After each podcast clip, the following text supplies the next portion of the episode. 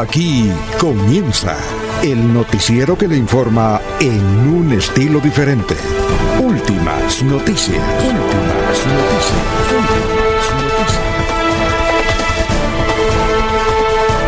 La información analizada por los expertos, sin sesgos, explicada con detalles, sin tanta carreta. Últimas noticias por Radio Melodía, también por Facebook y YouTube Radio Melodía. Director Alfonso Pineda Chaparro.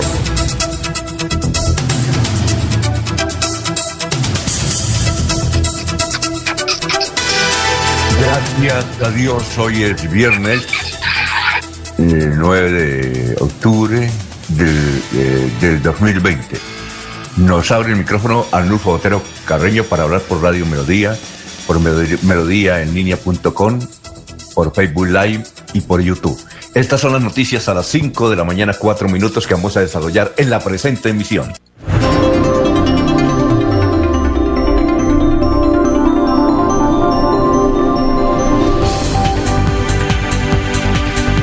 Atención, el juzgado tercero especializado de Bogotá define hoy la libertad del coronel Hugo Eliodoro Aguilar. El río Lebrija se desbordó y dejó consecuencias en el denominado Bajo Río Negro. Un muchacho haciendo maniobras en su moto encontró la muerte en el ascenso a la Mesa de los Santos. Un camión lo atropelló. Él tenía 19 años. Otro muchacho está con muerte cerebral tras recibir un disparo de un policía. De la familia del joven denunció ante la fiscalía y la policía eh, que eh, fue un agente que en una discusión sacó su arma y le disparó en la cabeza.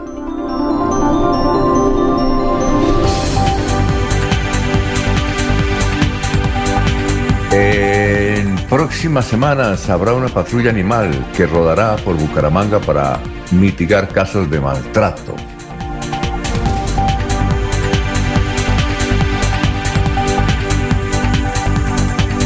Jaime René Rodríguez, secretario de Infraestructura, no tiene coronavirus, a pesar de que pues, él siempre está en actividades oficiales con el gobernador de Santander, Mauricio Aguilar.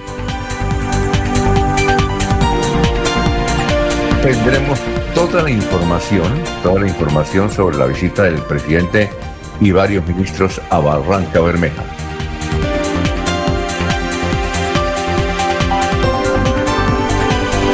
Ya son las 5 de la mañana, 6 minutos. Estamos en Radio Melodía y vamos a ver si yo creo que vamos a mirar si ya hay muchachos. Yo creo que sí en la emisión de Radio Melodía de Bucaramanga, muchachos que nos escriben desde todas partes, ya nos escriben aquí desde Girona.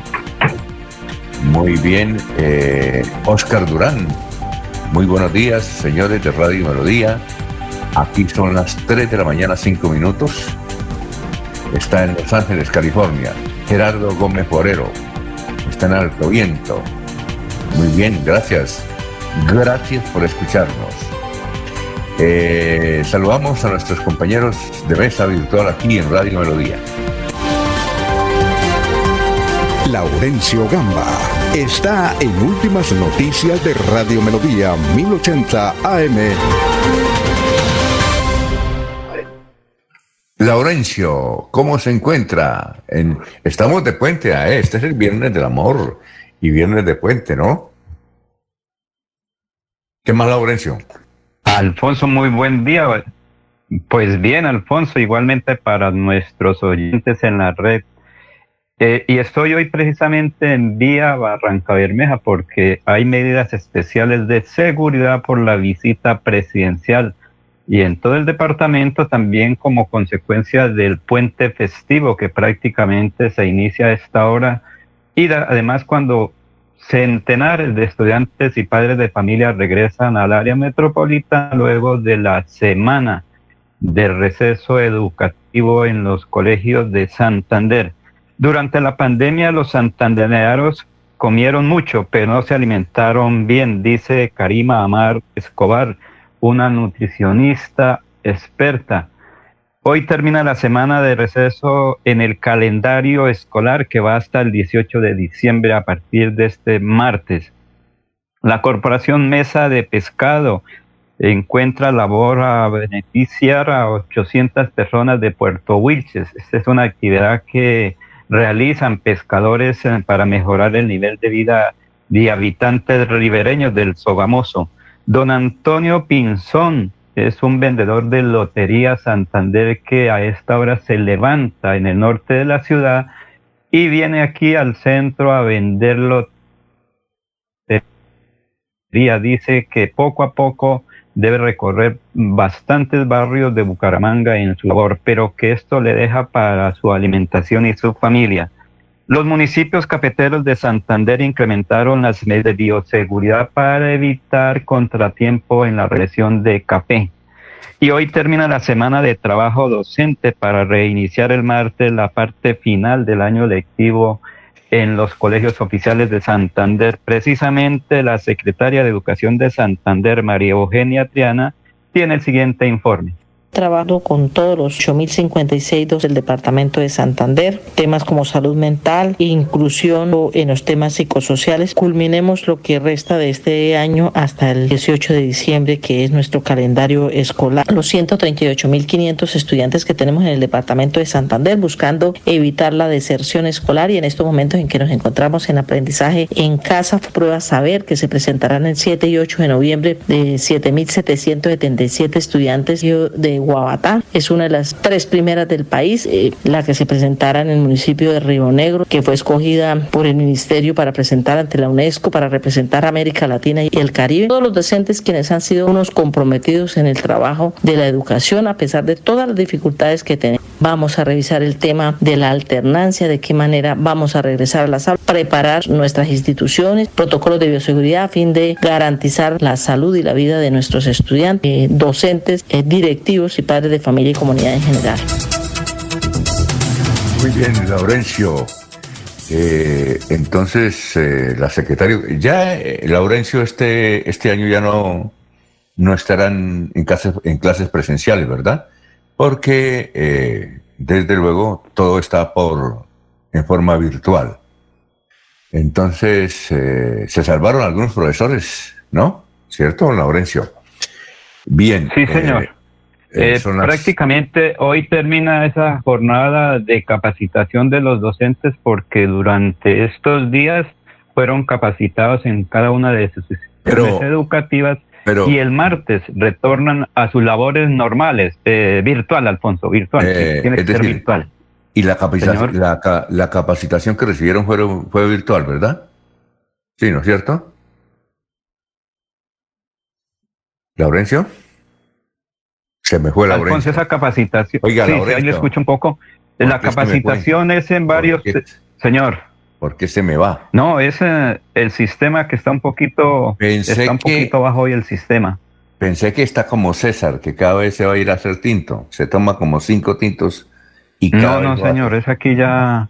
Es el, es el sistema que nos tiene un poquito bajitos hoy. Vamos a regalarle a César un termo para que no tenga que hacer tinto cada rato, ¿no es cierto? que no le levante. Entonces la, capacitación fue virtual, ¿verdad? Sí, señor, sí, es virtual todo lo que tiene que ver con los docentes, los padres de familia y los jóvenes estudiantes. Durante estos días, dijo la secretaria de Educación de Santander, más de 8 mil docentes fueron capacitados en temas de comportamiento, de atención a los jóvenes estudiantes, porque en esta época han resultado afectados porque nadie estaba preparado para estar muchas horas en la casa. Esa era la situación antes. Era salir de madrugada al colegio, a la escuela, a la institución educativa y regresar hacia el mediodía.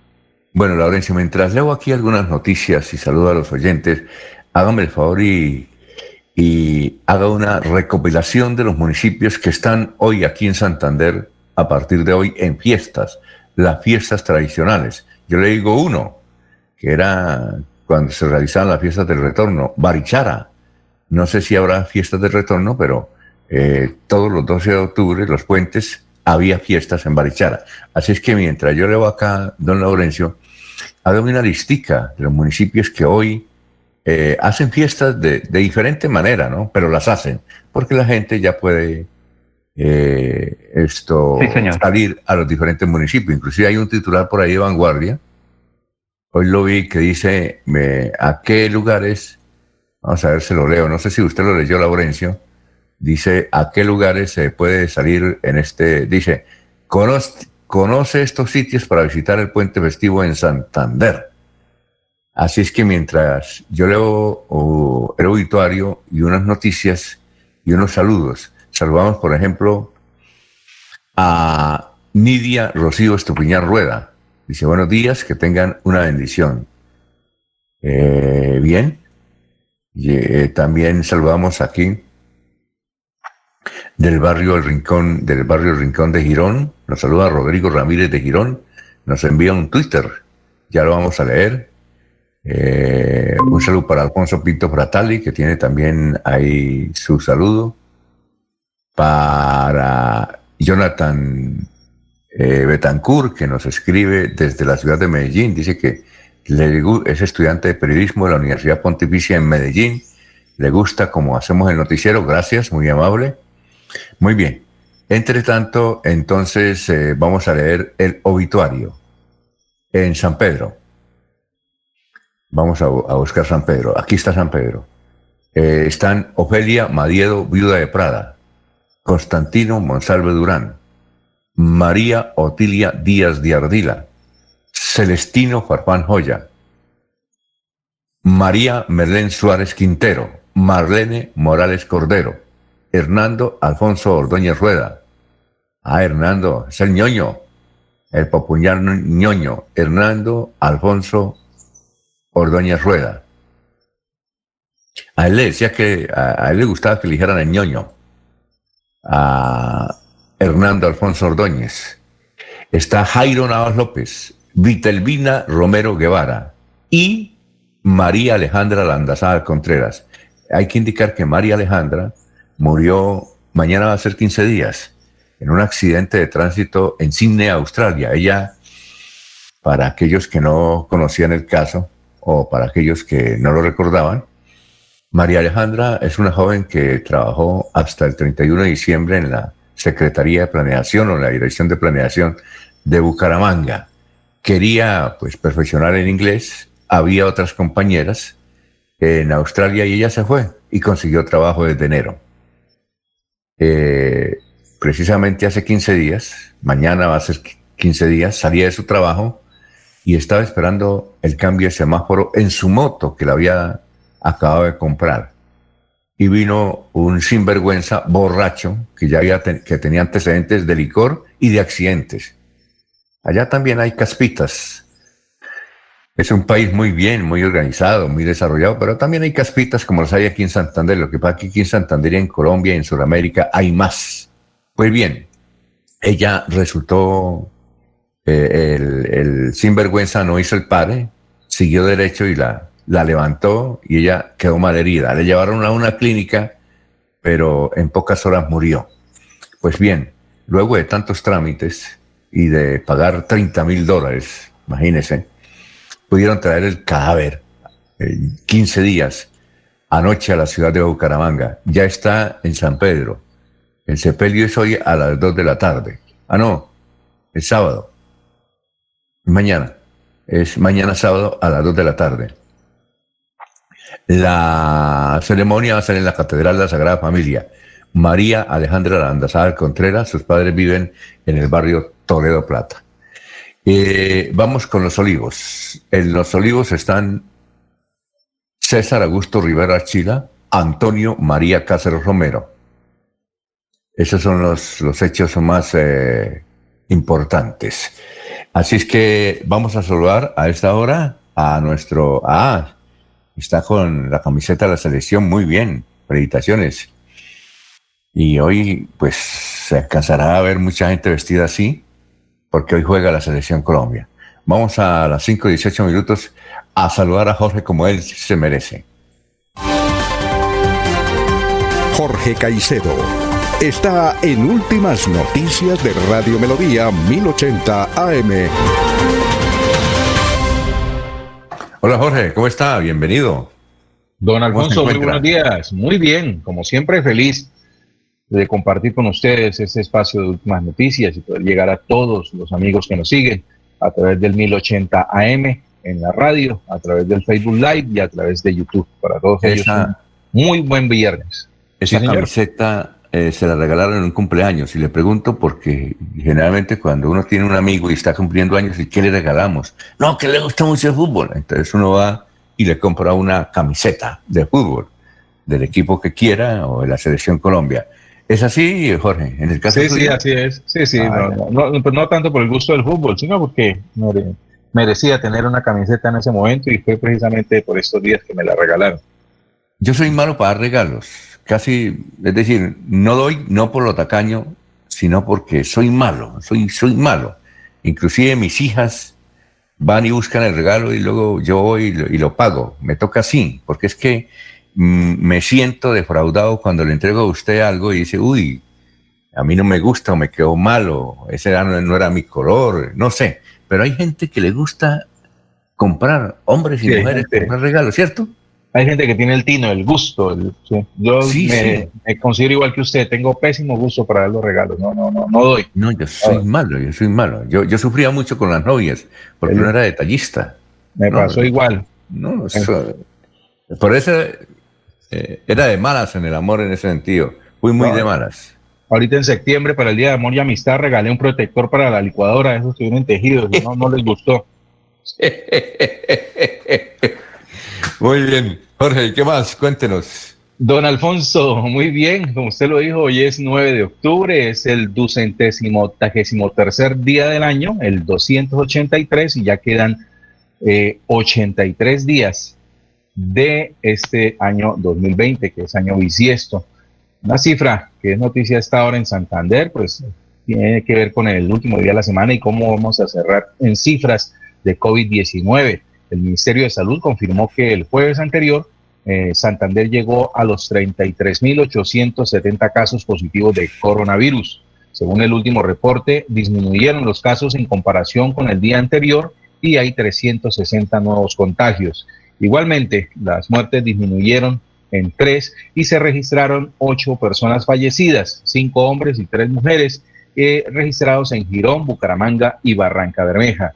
Del último reporte, eh, del total de casos, según la gobernación de Santander, 4.109 están activos, 28.026 están recuperados y en Santander se han registrado 1.375 decesos. Muy bien, vamos a seguir saludando a nuestros compañeros. Ya está don César ahí. Claro, vamos a darle cambio. Hay una señora que le escribe a César. Eh, se llama, aquí está, a César. Eh, la señora, ¿dónde está? Eso tanto los mensajes, pero dijo, hágame el favor y saluda a César. Rosalía. Rosalía dice que, está pendiente de César. Dice, cada vez que eh, ustedes le dan cambio y César no está es porque está haciendo tiempo. Dice, yo le voy a regalar un termo. Muy bien. Así es que vamos a saludar como él se merece eh, aquí en Radio Melodía a las 5 y 22 minutos. César Tavera está en Últimas Noticias de Radio Melodía 1080 AM. Hola César, ¿cómo está? Muy buenos días. Buenos días, director. Alfonso Pineda de Chaparro de Barichara, buenos días, Jorge. A las 5 de la mañana, eh, sí, de, Puerto Buches, de la tierra más fértil de Santander, ¿no, Jorge? Yo soy ciudadano del mundo, César. Ah, Oye, César, aquí le envía un saludo Rosalía. La señora Rosalía nos dice, eh, le tengo dos mensajes para el señor César.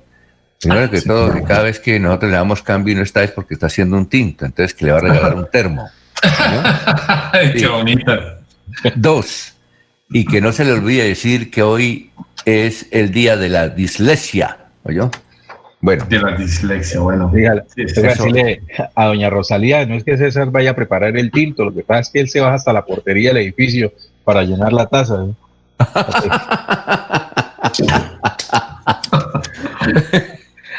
bueno, César, ¿qué más? Saben, mucho de la vida de ellos estos, compañeros. Oiga, eh, César, pero tiene muchas admiradoras. También lo escribe Yolanda. Un saludo para César. Ah, eh, Ruitoque, Ruitoque Country Club. Bueno, César, ¿qué, ¿qué, tenemos hoy? Esto, hoy, el 9 de octubre, hoy es el, a propósito de la iglesia, sí, hoy es el Día Mundial de la Iglesia, es Día Mundial, lo, promueve, porque el tema, eh, el tema es, es, un factor humano que producen eh, el tema de la autoestima y el tema de los aprendizajes y las expresiones en, los seres humanos y está dedicado al asunto a propósito de, ese día. Hoy también es el Día Mundial del Correo. Ah, qué bien. El Día Mundial del Correo nació eh, por una iniciativa hace 1874 en, en Berna, Suiza, la capital de Suiza, en ese tiempo pues, el país tenía otras connotaciones, pero en 1834 se reunieron 22 países por una semana, por casi dos semanas, porque el tema del correo, ustedes lo saben, en el siglo XVIII y XIX, con el envío de cartas y misivas, eh, digamos, el amor romántico, los temas políticos, los temas del arte, los temas del comercio, eh, era por correo, ¿no? Porque hubo, digamos, ese despertar, además del comercio de mercancías, el comercio, empezaba ese comercio de información más rápido. Y se reunieron los países y quedaron, y quedaron el, del tema y se encontraba cada tanto. Vino, se tomó como una cosa de algunos países, pasado el tiempo, después de las dos posguerras, en 1969, 1969 en Tokio, Japón, la Unión eh, Postal Universal creó el día y la ONU lo asumió después eh, con, oficialmente. Entonces, eh, ese, pertenece al, al, al UPU, 191 países, casi los mismos de la ONU. Y destaca que hoy en día el correo evolucionado, ustedes saben que el correo evolucionado se fue para para la Internet, pero se sigue practicando el correo tradicional, el correo convencional, el correo casi que yo diría que nostálgico, romántico. No hay nada más agradable que, llegue, que le llegue a uno una carta, que llegue una portería, le dicen, tiene una comunicación, así sea para ir un cobrador, pero de todos modos queda queda la expectativa de la comunicación que llega acá. El buzón, el buzón es un, indicativo de las familias, de las casas, es un referente. También un día como hoy, esto eh, es el Día Mundial del Huevo. Uy. El Día Mundial del Huevo. H-U-E-B-O, huevo con H. No, es el otro que, no es el otro que decimos por ahí cuando, cuando molestamos o tenemos... O tenemos sí, el Día Mundial del Huevo, según la ONU, Sí, según la ONU, claro, por supuesto. No es el Día Mundial del Huevo, usted tiene huevo, no, sino el Día Mundial del Huevo. Ah, voy a colocarlo. Por su alto valor nutritivo. El, tema de, alto valor nutritivo es eh, el huevo, es, da la posibilidad de que el HDL, el colesterol bueno, se imponga sobre el colesterol LDL, que es el maluco, y el huevo es, eh, va contra el sobrepeso, porque tiene apenas 75 calorías, 60 tiene la, la yema y 15 tiene la clara y más o menos eh, para saber si usted, si un huevo está bien, es que se pone en agua crudo y si el huevo flota no se debe usar, porque el huevo es poroso y le ingresa agua que está la, cáscara en buen estado. Según el, DANE, sí, según el DANE, César, según el DANE, lo que más se ha vendido en esta pandemia es el huevo, en Colombia, ¿no? Sí, y el papel higiénico. Y lo, y lo otro, y lo, otro, y lo otro es el tema de, de, que el huevo, la calidad del huevo, el grosor de la cáscara de huevo depende de la edad de la gallina. Si la gallina es gallina vieja, pues el huevo es, delgadita la cáscara. Y si la gallina es joven, pues el huevo, la, la cáscara es gruesa y se conserva mejor. Por eso es que las gallinas cuando salen de, se jubilan, porque los huevitos se ponen de cáscara delgada. Oiga, yo, señor. sí, sobre el huevo ahí, se, habla mucho, ¿no? Que hace daño, que yo no sé qué, pero aquí vino una vez un señor de FENAVI, que es la Federación Nacional de Avicultores, y, dijo que uno debía consumir dos huevos diarios. No, no, pero ah, el, médico prohíbe eh, el consumo de huevos. Es que porque no, claro, porque porque el que tiene colesterol, el que tiene colesterol alto y consume más yema, consume más yema que clara. Incluso la gente con colesterol le saca la yema y se come la clara. No, pero el huevo no, el huevo, una, solamente una anécdota. La mamá de, del campeón olímpico, del campeón olímpico nuestro de pesas, de, no me acuerdo el nombre de, del Vallecaucano que ganó la medalla de, Figueroa. Figueroa. Figueroa. Sí. El amigo Figueroa dice la mamá que que, que, mientras el hijo de ella se comía por ahí dos huevitos a la semana, Michael Phelps se come ocho diarios, el campeón de natación. ¿Pero con, por yema no? Sí, claro. No, porque produce energía y esto ayuda a los huesos y ayuda a absorción de calcio. No es todo lo contrario. Y además el huevo, ustedes saben que el huevo es, es eh, importantísimo en la alimentación del mundo porque es, es económico y, y, y, provee la proteína. Un día como hoy, director, un día como hoy, quisiera de, de un minuto, un día como hoy, el primer vuelo eh, de un avión, eh, el avión Eole o, Eolo de un francés de Clement Ader, en 1890 se sostuvo y se tiene esa fecha como el asunto. Un día como hoy, en 1941, el presidente Franklin Delano Roosevelt, que en paz descanse, eh, autoriza el desarrollo de la bomba atómica en 1931, una bomba que cuatro años después se hace estallar en, en Japón. Un día como hoy falleció el Papa Pío XII en 1958 por un ataque cardíaco. Ya dijimos ayer que el día de hoy, en 1967, fue ejecutado Ernesto Guevara de la Serna por la CIA en las montañas de Bolivia. Pero quisiera, hoy también fue, hoy también eh, se celebra eh, el nacimiento de John Lennon para, para, la música pop, para la música contemporánea, pero también se celebra el nacimiento de Chucho Valdés, el pianista cubano, los que lo hemos oído, los que por ahí lo conocen, lo disfrutamos. Chucho Valdés, el pianista iraquero, el pianista cubano más grande. Y en Argentina se celebra el Día del Guardaparque, en Perú el del Trabajador Petrolero y en Bolivia es el Día contra la Corrupción, hoy en Bolivia. Pero quisiera finalizar este tema con el, los premios Nobel. Ustedes saben que el premio Nobel de Paz, a propósito de lo que estamos hablando, hoy se entregó el premio Nobel de Paz a la, a la PM, al PMA, a la Agencia Mundial de Alimentos porque la Agencia Mundial de Alimentos le provee comida y tiene una infraestructura para alimentar a más o menos 100 millones de personas en el mundo y eso es una labor, el tema del hambre. Y se, le da primero de paz al, al programa de alimentos. A la ONU el reconocimiento porque por, eh, por disminución del, del, tema del hambre se disminuye la posibilidad de guerra porque uno de los factores de la guerra, ya sea como instrumento de guerra, hacer aguantar hambre a los seres humanos o como, como un contexto de confrontación por el tema de las necesidades no satisfechas pero eh, estaban de candidatos al tema, al tema de la paz.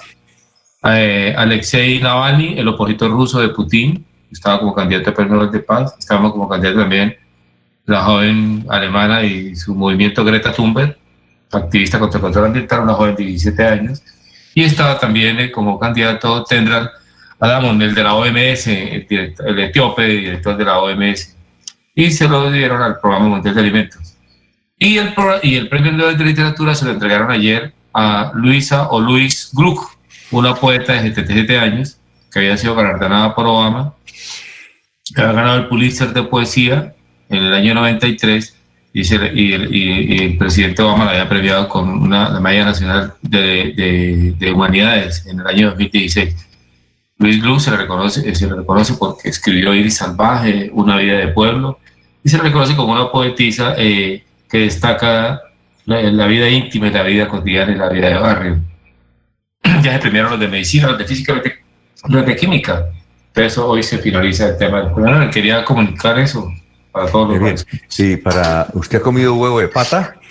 Claro, claro que sí. Bueno, es que eh, aquí, para terminar y redondear, eh, porque hoy es el Día Mundial del Huevo, Aquí había un conferencista que, en Colombia que venía mucho a Bucaramanga que se llamaba Pedro H. Morales. Vino a editar una conferencia sobre lo importante que es anunciar eh, la publicidad y todo eso. Y entonces él dijo que el mejor huevo que tiene, es decir, que no provoca el colesterol, el colesterol, que da buenas proteínas, que nunca hace daño y que es más grande, ese huevo de pata. ¿Sí? No sé si será sabroso o no es sabroso. No, tiene, un, tiene, tiene un dice uno en el sentido con una mezcla distinta, pero es rico el huevo de, pato, bueno, eh, Y él decía que tenía mejor sabor que el huevo de la gallina. Y entonces eh, eh, dijo, ¿y por qué siendo así el huevo de pata mejor que el de gallina, se, vende más, se vende más el huevo de gallina? Está más popularizado. Dijo, porque des en cuenta, mostró un video que el huevo de pato, la pata para eh, dejar el huevo, no hace ruido, le da como mal genio y se esconde.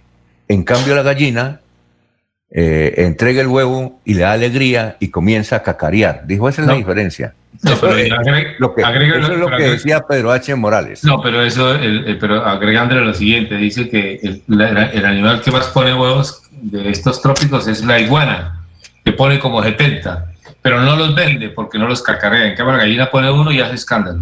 Por eso. Muy bien. Eh, son las 5.33, vamos a unos mensajes. Recuerden que Cofuturo... Y esa es la publicidad, ¿no, director? Esa es la publicidad. Sí, claro, claro, claro. Eh, vamos a, a, una pausa. Cofuturo, que está cumpliendo 29 años, hoy tendrá su unidad móvil en Florida Blanca. Son las 5.34.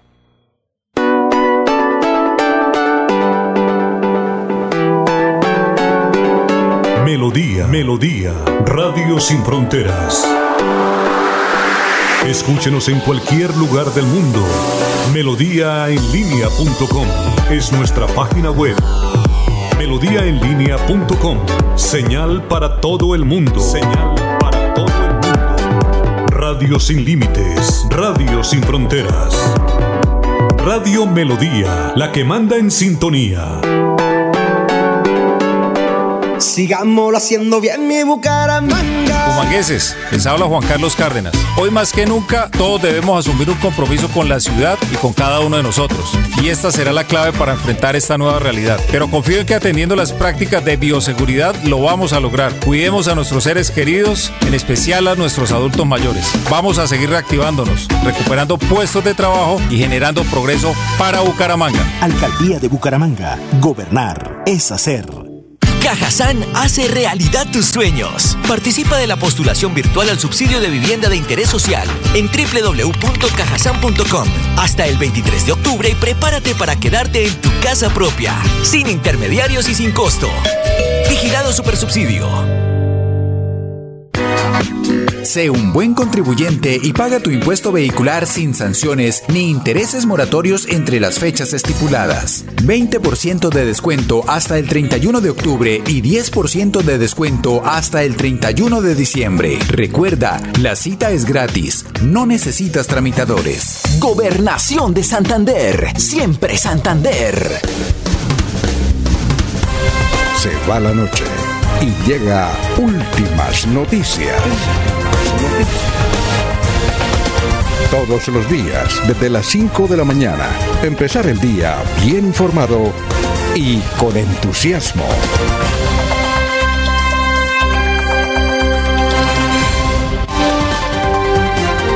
Alfonso Pineda Chaparro está en Últimas Noticias de Radio Melodía 1080 AM.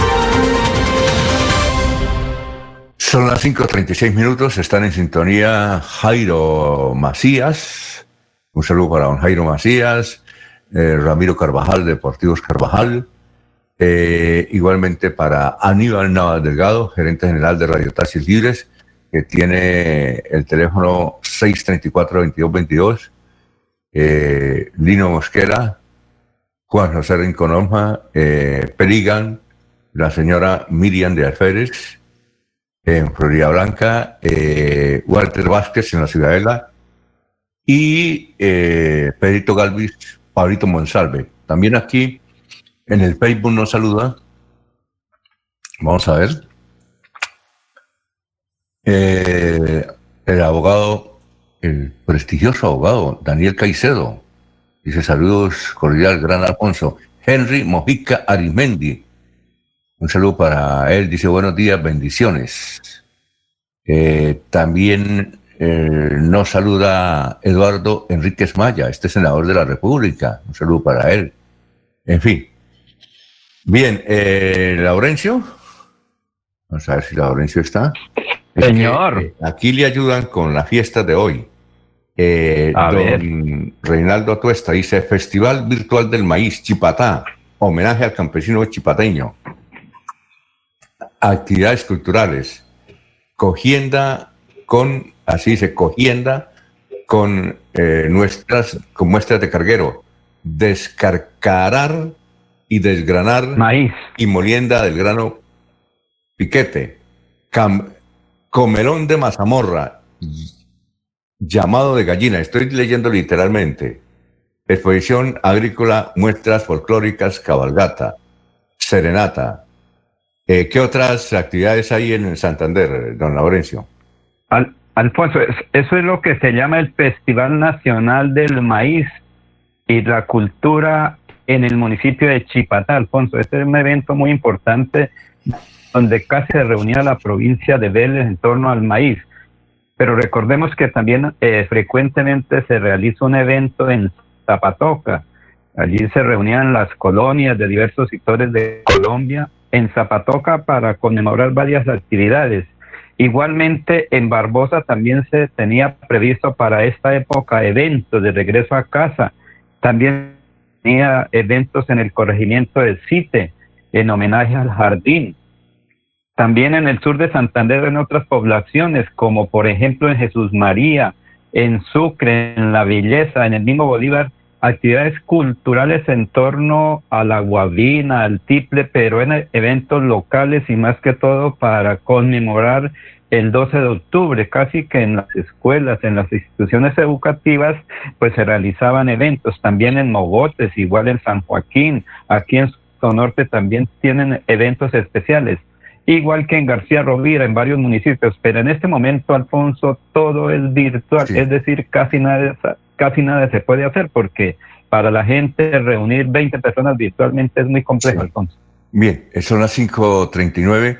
Eh, Jaime René eh, Rodríguez, que es el secretario de Infraestructura y que, y que, lo hemos visto siempre en todas las actividades con eh, Mauricio Aguilar, gobernador de Santander, que resultó con coronavirus, pues él se hizo la prueba y resulta que le salió negativa. Se la hizo dos veces, negativa, y varios exámenes y negativos. Él eh, va a estar hoy eh, seguramente presidiendo y representando al gobierno de Santander en la visita del presidente Duque a Barranca Bermeja. Eh, Jorge, usted tiene unos tips muy importantes sobre lo que va a hacer hoy el presidente y los ministros, creo que es por la tarde, en Barranca Bermeja. Así es que le cedo la palabra. Cinco, cuarenta minutos. Así es, don Alfonso. algunos datos que tienen que ver con la inauguración de esta obra tan importante para el puerto petrolero, que es la conexión de la vía Yuma con la ruta del Sol y con el puente Guillermo García, Guillermo Gaviria en el municipio de Yondón, Antioquia. Básicamente el presidente Duque llega a Barranca Bermeja a inaugurar ese tramo de casi 30 kilómetros eh, de distancia. Sin embargo, para que la superautopista quede totalmente terminada, faltan aún 8 kilómetros, de los cuales 4 kilómetros pasarán por los barrios eh, de las comunas 6 y 7 de Barranca Bermeja. Así las cosas, la majestuosidad de esta autopista pasará directamente por una zona de la ciudad que se impulsará comercialmente porque se veía que será, será paso obligado para todo tipo de material que manejará el puerto multimodal de Barranca Bermeja. El puerto multimodal ya está totalmente construido, pero solo está funcionando en un 19% de su capacidad porque no se han terminado los trabajos de la vía Yuma y el dragado total del río Magdalena. Una vez se terminen de construir los 8 kilómetros que hacen falta y que se construirá por los barrios de las comunas 6 y 7, toda la carga que entra y sale de Colombia eh, hacia el norte del país o en el interior pasará por la vía Yuma de Barranca Bermeja. Lo anterior quiere decir que por toda esa zona de la vía Yuma aumentará la demanda de bienes y servicios por parte de muchos transportadores, bodegueros, almacenistas y empresas que seguramente se instalarán en la zona de influencia de esta vía en Barranca Bermeja. Por lo tanto, es importante lo, lo, que va a suceder hoy en el puerto petrolero con la inauguración y la puesta en marcha de esta gran vía Yuma, que eh, es una obra que se logra con recursos de la nación, del departamento, de Ecopetrol y de la alcaldía del distrito de Barranca Bermeja. ¿A, qué hora? Son las 5.42. ¿A, ¿A qué hora está prevista la visita de, del doctor Duque y los ministros? Eh, se realizará ahora en, horas de la mañana, don Alfonso. Sin embargo, desde la noche anterior ya se dispuso un fuerte operativo de seguridad en toda la zona de influencia de, la Gran Vía Yuma. Eh, estará cerrada la, por, durante el evento la comunicación, la vía principal, la que comunica a la ruta del cacao con eh, el puerto petrolero. Se realiza el acto de inauguración y eh, se espera que el arribo del presidente esté sobre las 10 u 11 de la mañana. Bueno, son las 5.43. Vamos a presentar eh, al señor presidente del Consejo de Bucaramanga, Humberto Rangel, muchacho que ah, va a lograr algo que pocas ciudades tienen, una clínica ambulante de animales. va a rodar en Bucaramanga a partir de diciembre, suponemos, pero es interesante. Eh, esto que los eh, animalistas y protectores de animales habían eh, pedido. Bogotá la tenía, tenía dos, no sé si, y, recuerda usted que quien las manejaba era Leslie Cali, ¿no? ¿Se acuerda usted que ella empezó con ese programa en el gobierno de Petro? era interesante ese, ese, proyecto, pero luego ella salió en discusión con Petro, se retiró y parece que dejaron acabar eso. Así que Bucaramanga creo que va a quedar en primer lugar en la protección de los animales. Así es que vamos a escuchar al joven Humberto Rangel, que de por sí es animalista, él es el presidente del Consejo, dando a conocer detalles sobre el particular. Hoy queremos darle una gran noticia a Bucaramanga, ya es hora de pasar a la acción y dejar tanto discurso. Por eso, gracias a la gestión del general Luis Ernesto García, y la alcaldía de Bucaramanga y por supuesto mía va a ser una realidad la patrulla animal en Bucaramanga. Tenemos la meta de entregarla en diciembre de este año.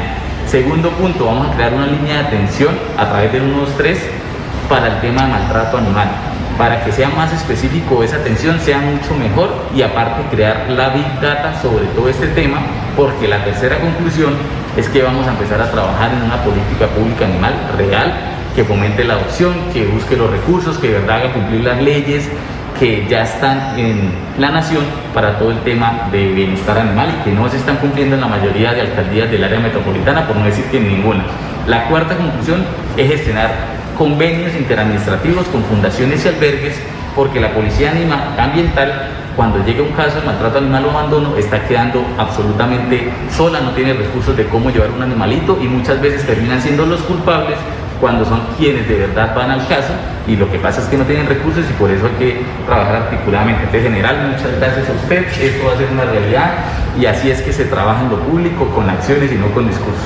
Sí, concejal, es una realidad que actualmente es un problema público el maltrato animal en Bucaramanga y en toda el área metropolitana.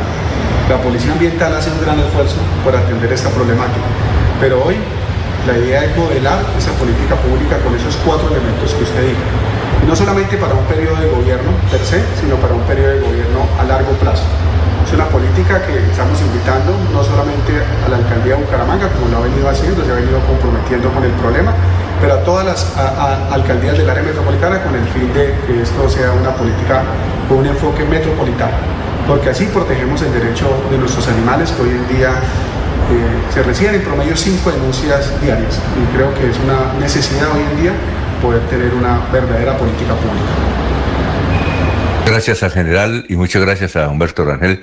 Hay que indicar lo siguiente, esto se logró desde luego con iniciativa de Humberto, pero con la extraordinaria, porque nos lo mencionaron y nos pidieron que mencionara eso, de parte de los animalistas y protectores de animales, del señor alcalde de Bucaramanga, Juan Carlos Cárdenas. Gracias a él, al dinamismo, lo que él hizo para que Bucaramanga tenga esta unidad. Vamos a una pausita. Estamos en Radio Melodía. Recuerden que hoy está Cofuturo en eh, ¿Dónde es que va a estar Cofuturo? Ya se me olvidó. Cofuturo va a estar con su unidad móvil eh, porque está cumpliendo 29 años. Va a estar en Florida Blanca. Cofuturo va a estar en Florida Blanca. Son las 5.47.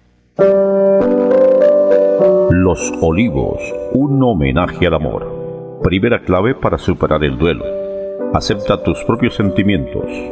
Lo mejor es darle la posibilidad de atravesar sentimientos como negación, tristeza, frustración, ansiedad, vacío, miedo.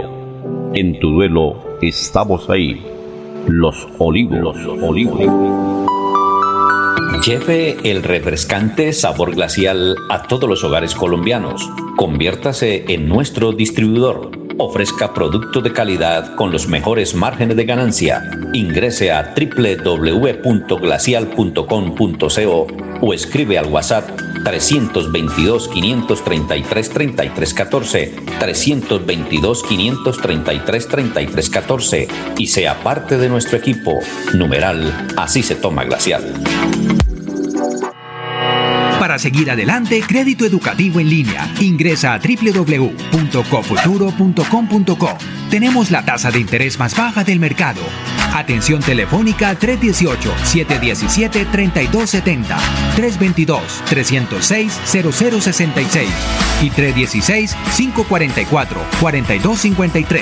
Cofuturo, construimos sueños de progreso.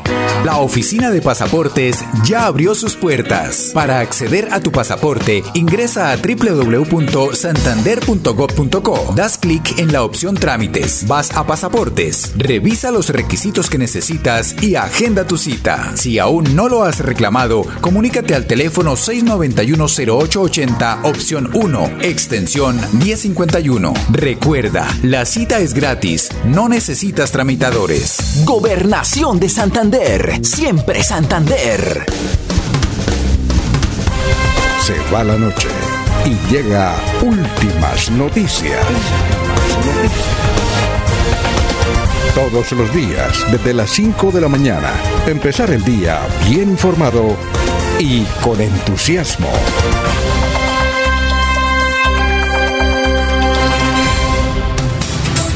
Son las 5.49. ¿Ustedes vieron eh, o siguieron la audiencia al expresidente Uribe ayer o no? ¿Alguien la siguió? Porque les cuento que terminó hacia las 10 de la noche y la jueza destacó que va a ser el próximo sábado que define si le otorga libertad o no. ¿Alguien la, eh, la vio o la siguió? ¿No? Por partes, por partes, don Alfonso. A medida que se iban anunciando algunos hechos dentro del desarrollo de la audiencia, pues eh, me conectaba con ella, pero no, no, no, no, muy complicado seguirla Oye, todo el eh, tiempo, sobre todo en lo extensa. Yo, yo no le conocí el talante al doctor Montealegre. Sabía que había sido fiscal y si fue fiscal es un hombre importantísimo. Pero es que ayer ofendía a todo el mundo. A la juez, a la fiscalía. Por ejemplo, el señor Jaime de la fiscalía le decía el filósofo del derecho. ¿Sí? Eh, ¿Tiene algún comentario sobre el particular? César. ¿Qué pasó? ¿Se fue? ¿Otra vez?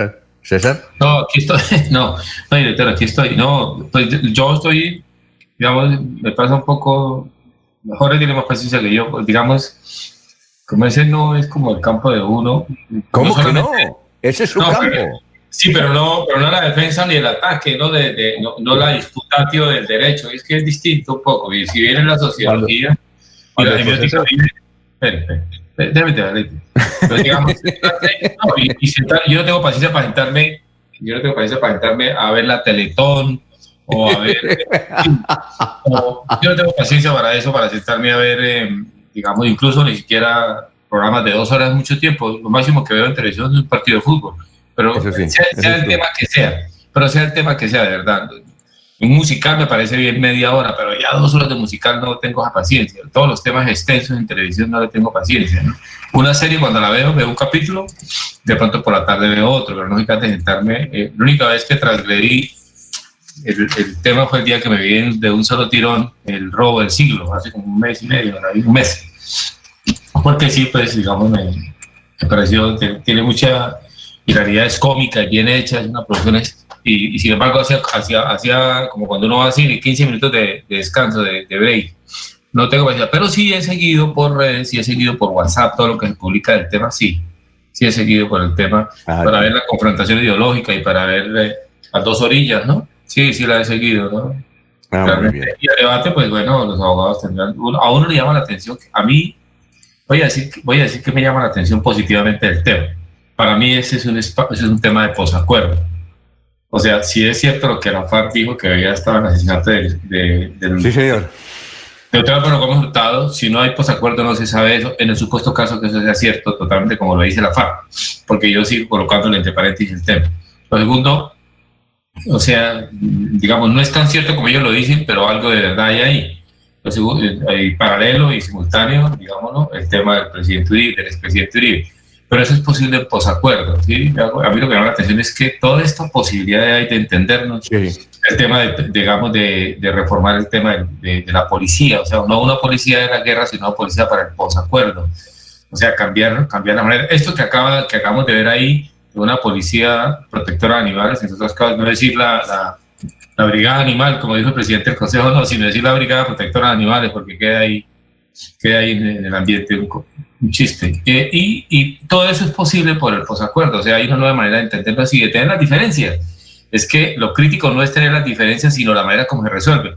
Mire, una sociedad, para mí, superar el tema de los magnicidios, superar el tema de la confrontación armada, aclarar lo del expresidente Uribe, aclarar lo de los magnicidios, aclarar lo de la FARC, que, que digamos que por lo menos haya saneamiento social, es lo que hace posible una mejor sociedad. Mire, las mejores sociedades son las que resuelven los conflictos más duros. No, no es sociedad armónica. Las mejores sociedades son las que resuelven los conflictos más duros. Los pueblos más guapos son los que son capaces de vivir en, en territorios más duros. O sea, superar los conflictos, las diferencias, volver a esta sociedad mejor, más madura, más sensata. Y eso es lo que me llama la atención ahí. El debate es muy enconado, muy virulento inclusive, pero sigue siendo un debate con argumentos y con razones y con posturas. ¿Esté usted de acuerdo o no? Y eso es lo que me llama la atención. Y hay que sostenerlo, hay que sostenerlo. Y se debe aceptar el fallo parezcanos o no que estamos de acuerdo o no, se debe aceptar la decisión. Bueno, eh, Jorge no quiere comentar. No, nada, ¿no? se, eh, se, declara impedido porque hoy juega la selección Colombia. Oye, pero lo que es cierto es que el espectáculo que ofreció en la audiencia ayer el fiscal Montealegre sí fue duramente criticado, no solamente por, por los que no, no, no, no, no, no concilian o los que no le agradan su papel en la vida pública, sino también por quienes eh, de alguna manera están muy atentos a ese, a, ese proceso contra el expresidente Uribe. De verdad, muy triste.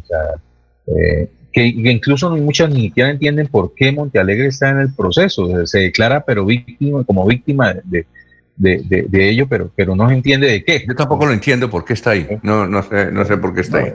debe ser de la alopecia que lo acompaña, porque el resto no, no, no, no, sé le veo.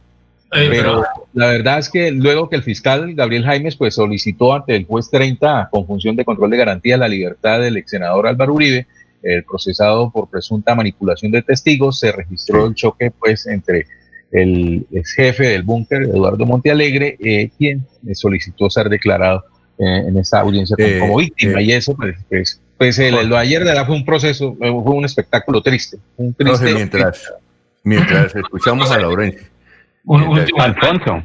Un último detalle. Alfonso. Sí, ya, Laurencio, ya voy con usted.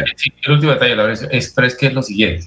Pero es que el debate, el debate, además de ser un debate, digamos, la disputatio, dicen los, dicen los abogados, dice, eso viene desde el medio de la disputatio, la disputa con argumentos, además de esa disputa que se da ya en el estrado, allá en el estrado, en los expertos, los que saben de eso, que es el debate, los argumentos jurídicos, etcétera también está la disputa comunicativa y está la disputa de la, de la, vida cotidiana. O sea, y, ahí, y, en esas, y en ese debate que uno percibe por redes, ahí están los tres niveles, ¿no?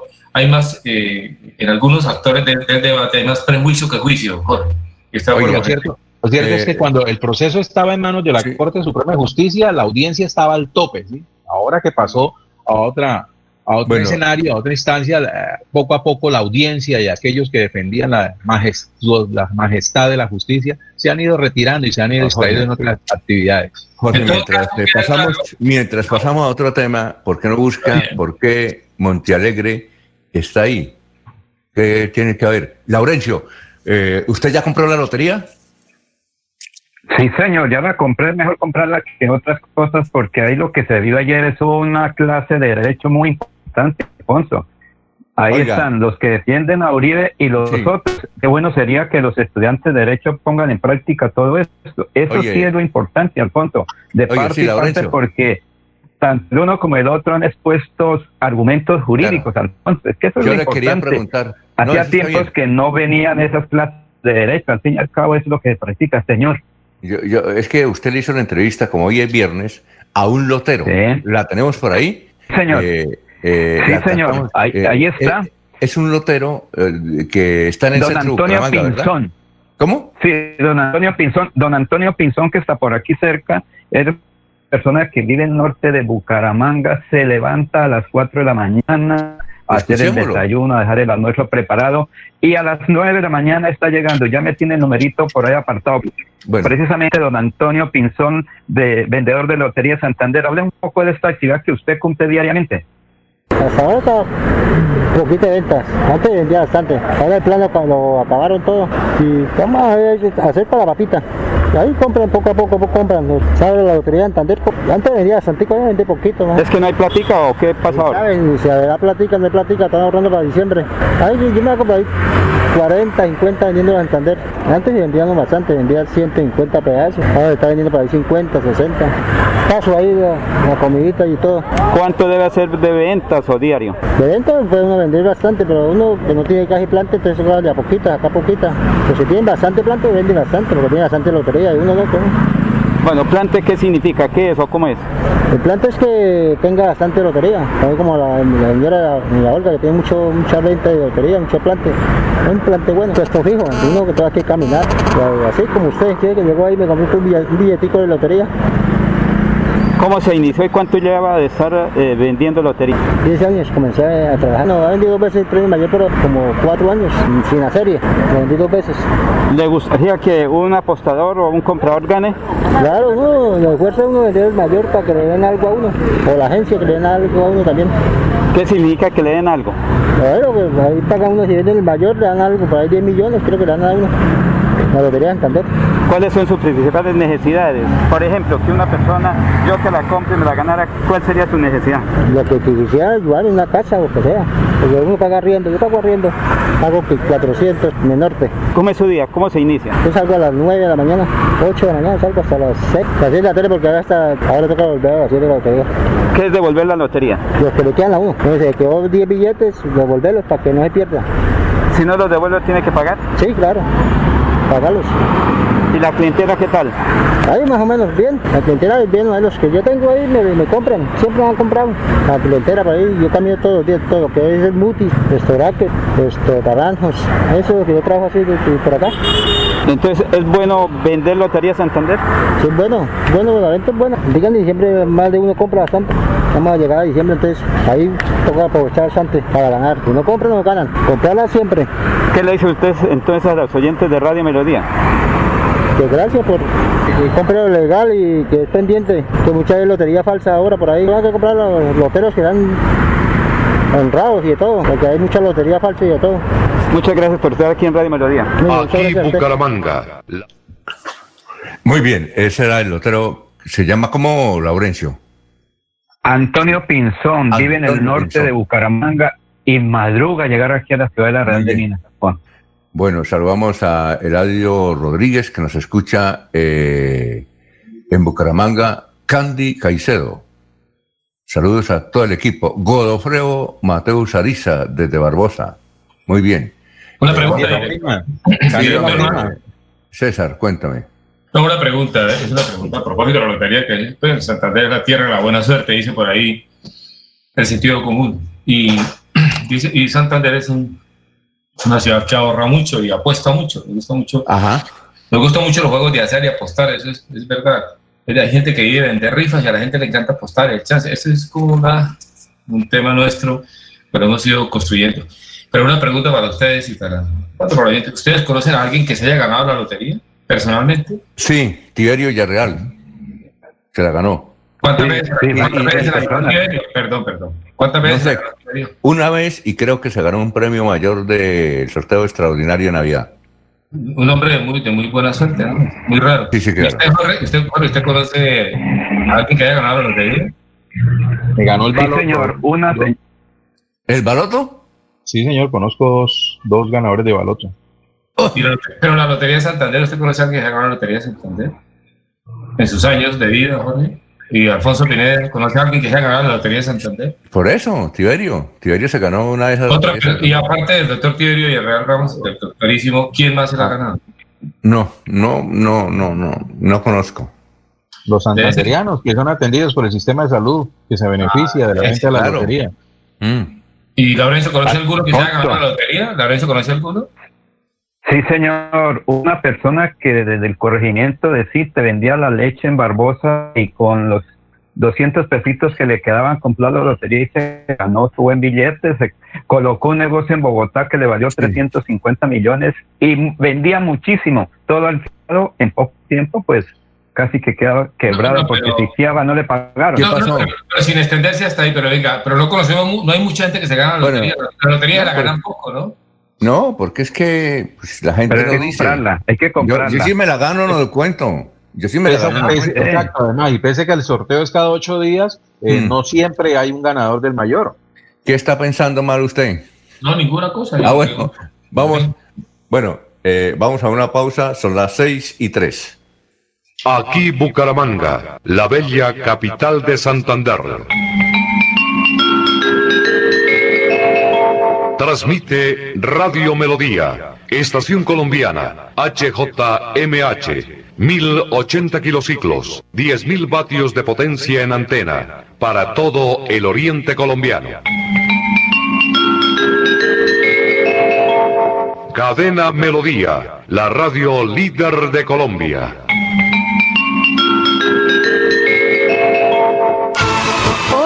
Y niños, les saluda Jenny Sarmiento, gestora social del Departamento de Santander. Quiero invitarlos a participar del concurso de trajes Santander Siempre por la Niñez, elaborando sus propios trajes, utilizando toda la creatividad e imaginación para representar a su municipio. En el mes dulce de los niños mostraremos lo mejor de Santander. Participen. Ver condiciones del concurso en las redes de la Gobernación de Santander. Un especial saludo a los habitantes de Bucaramanga y Santander. Les habla el doctor Javier Aristizábal. He investigado las plantas medicinales colombianas por 20 años. He creado la terapéutica natural al altel para tratar las principales enfermedades de los colombianos. Estoy con ustedes de 10 y 30 a 11 de la mañana por esta emisora. Estoy seguro que lograré cosas interesantes en la salud de todos ustedes.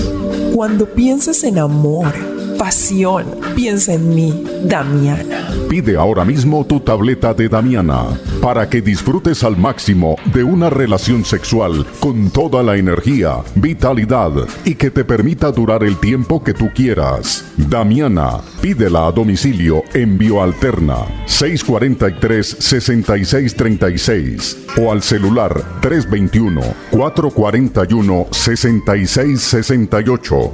Bioalterna, calle 55 31 17, Barrio Antiguo Campestre, Bucaramanga. En Radio Melodía, últimas noticias. Las noticias de la hora, las noticias de la hora. Saludos, Silvia Cárdenas les presenta las UCI Noticias y Paz. La gobernación de Cundinamarca reveló que algunas empresas de transporte público intermunicipal han superado el aforo de pasajeros permitido, generando riesgos epidemiológicos por la pandemia de COVID-19. Los conservadores promueven un plantón contra la FARC para exigir la verdad en el caso de la muerte de Álvaro Gómez Hurtado. La protesta está siendo convocada para el 15 de octubre al frente de la sede del partido FARC. Colombia fue nominada a Mejor Destino del Mundo en los World Travel Awards. San Andrés, Bogotá, Medellín, Cali y Barranquilla aparecen en las postulaciones. Atención, magnífica oportunidad de negocio. Elementos de bioseguridad a los precios más bajos en Bogotá. Mascarillas quirúrgicas termoselladas de tres capas a tan solo 600 pesos en cantidades comerciales. Solo 600 pesos. Informes WhatsApp 1786-603-3480. 1786-603-3480. 1786-603-3480. En el mundo, Estados Unidos impuso fuertes sanciones al sector financiero de Irán. 18 bancos persas fueron afectados por la medida que limita su acceso a mercados internacionales. Y en los deportes, los seleccionadores de Colombia Carlos Queiroz y de Venezuela José Peseiro protagonizarán este viernes un inédito duelo de estrategas portugueses en la primera jornada de las eliminatorias suramericanas al Mundial Qatar 2022. Sé un buen contribuyente y paga tu impuesto vehicular sin sanciones ni intereses moratorios entre las fechas estipuladas. 20% de descuento hasta el 31 de octubre y 10% de descuento hasta el 31 de diciembre. Recuerda, la cita es gratis, no necesitas tramitadores. Gobernación de Santander, siempre Santander. Se va la noche Y llega Últimas Noticias. Todos los días, desde las 5 de la mañana. Empezar el día bien informado y con entusiasmo.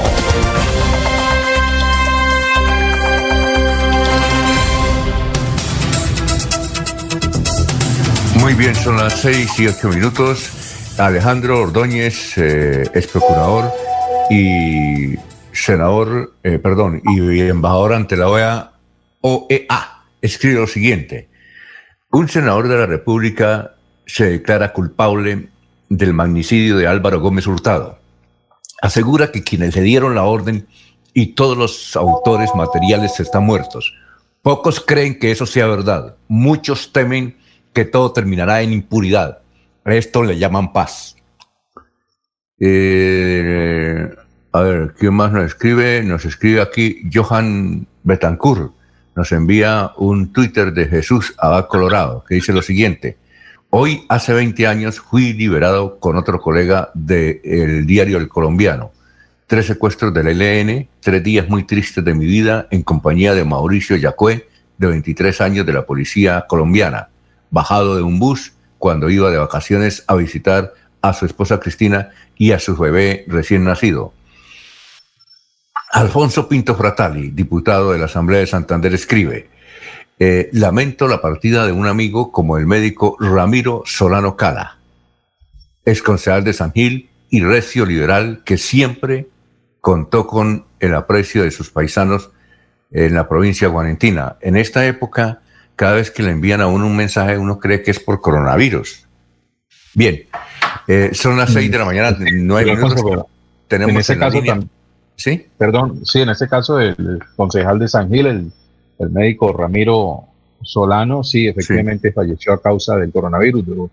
Eh, tuvo una, dura lucha en, hospitalizado, pues haciéndole frente al, al, virus y pues desafortunadamente ayer se produjo, produce su deceso.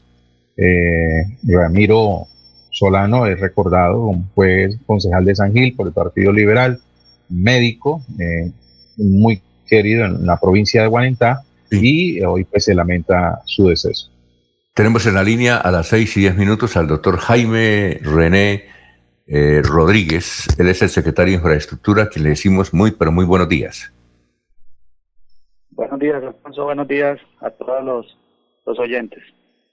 Primero que todo, usted es muy de buenas, ¿no?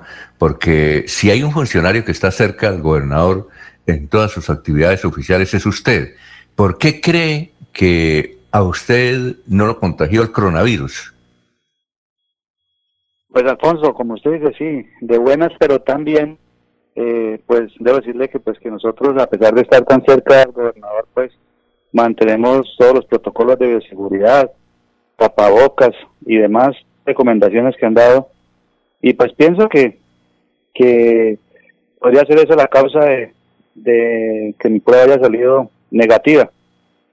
Eh, esto es impredecible, realmente pues eh, han casos hasta de, de esposos que, que han tenido coronavirus y el uno y el otro no lo ha tenido, entonces eh, amigos, eh, personas ya también he estado no solo con el gobernador, otras personas también que que han tenido como secretario de planeación y otras cosas que hemos tenido reuniones y, no, no pasa. Entonces, algo muy, muy incierto, algo muy raro este, este virus.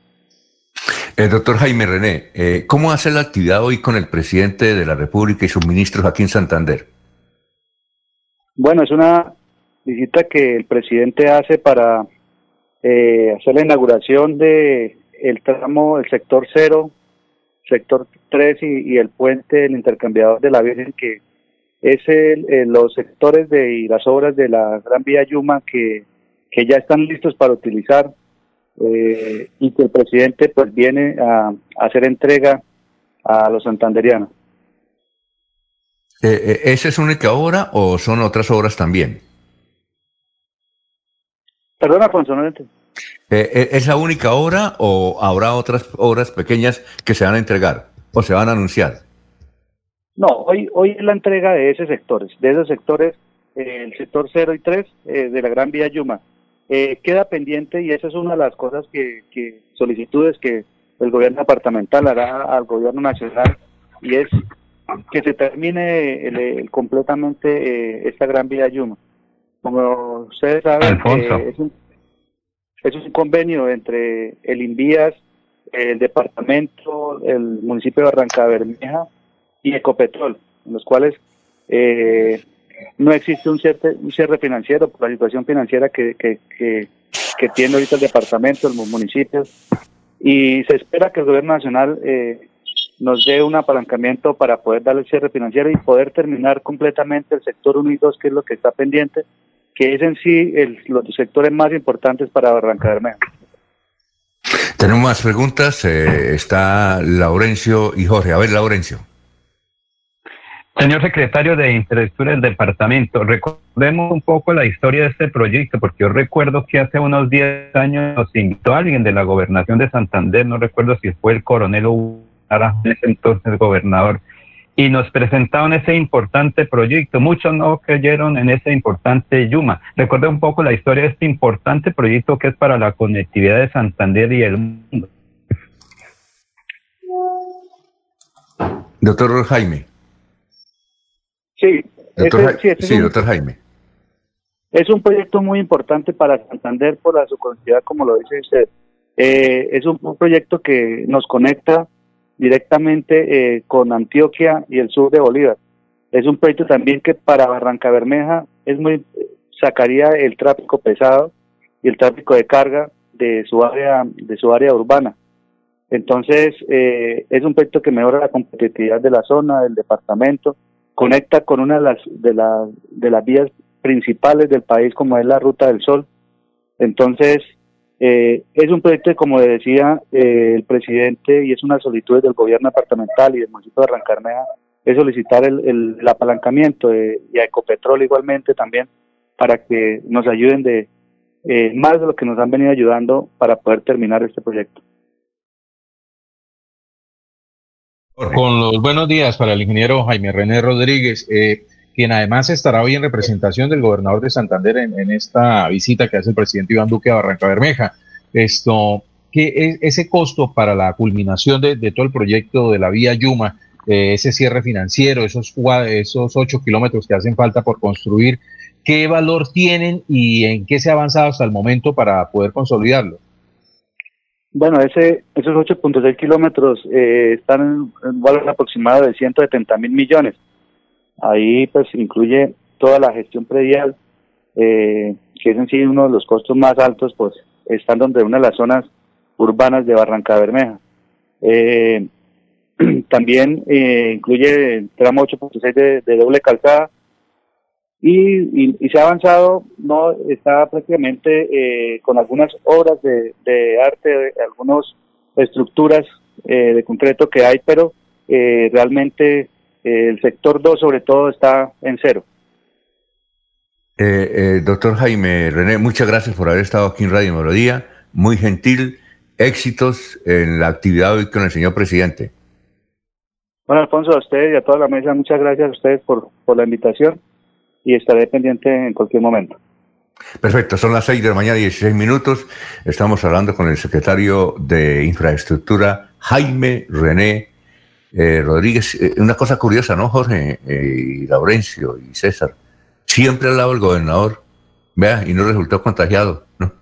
Eso sí es una cosa supremamente curiosa. Y seguramente el gobernador. Pero Alfonso. Eh, Tuvo contacto con alguien y, se, y se le prendió, ¿no? Este coronavirus nadie lo entiende.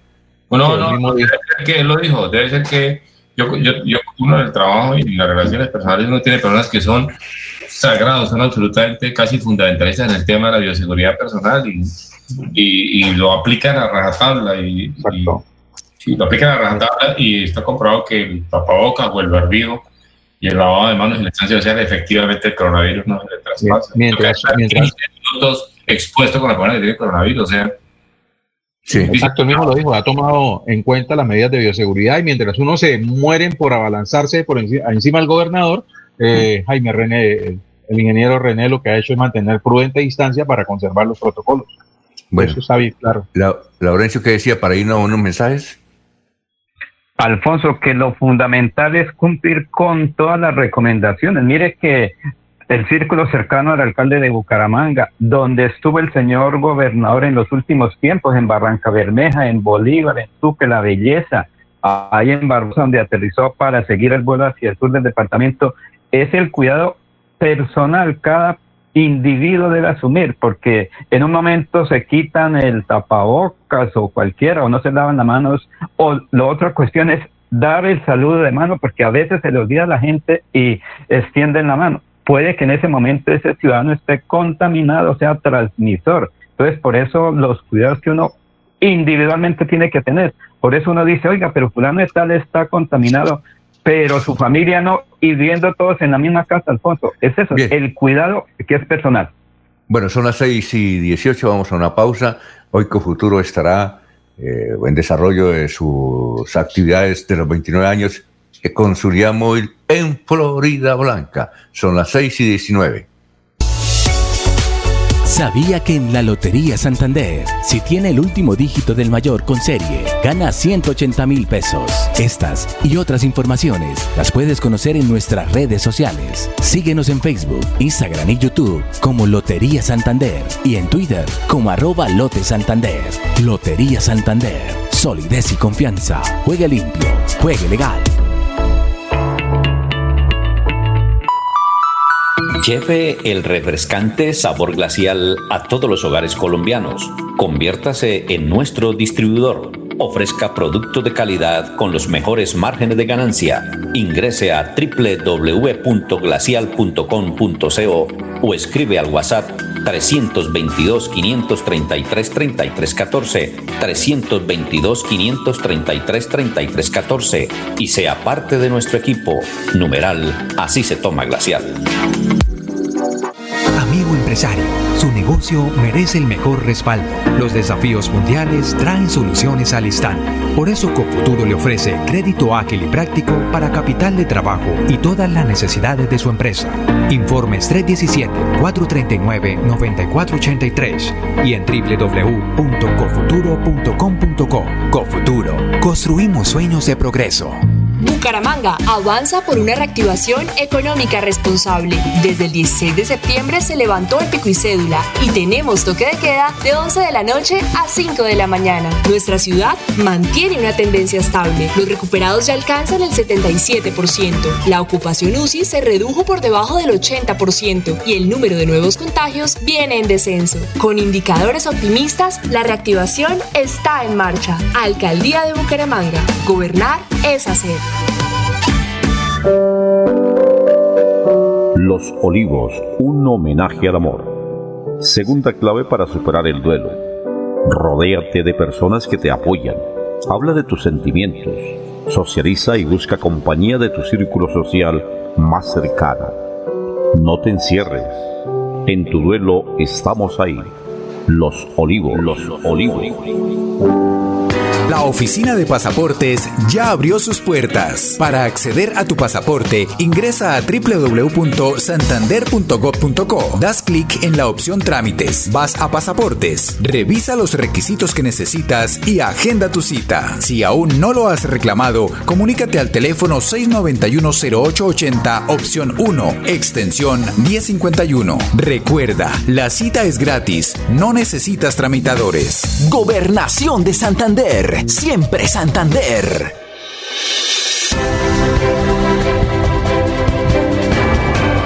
Información y análisis. Es el estilo de Últimas Noticias por Radio Melodía 1080 AM.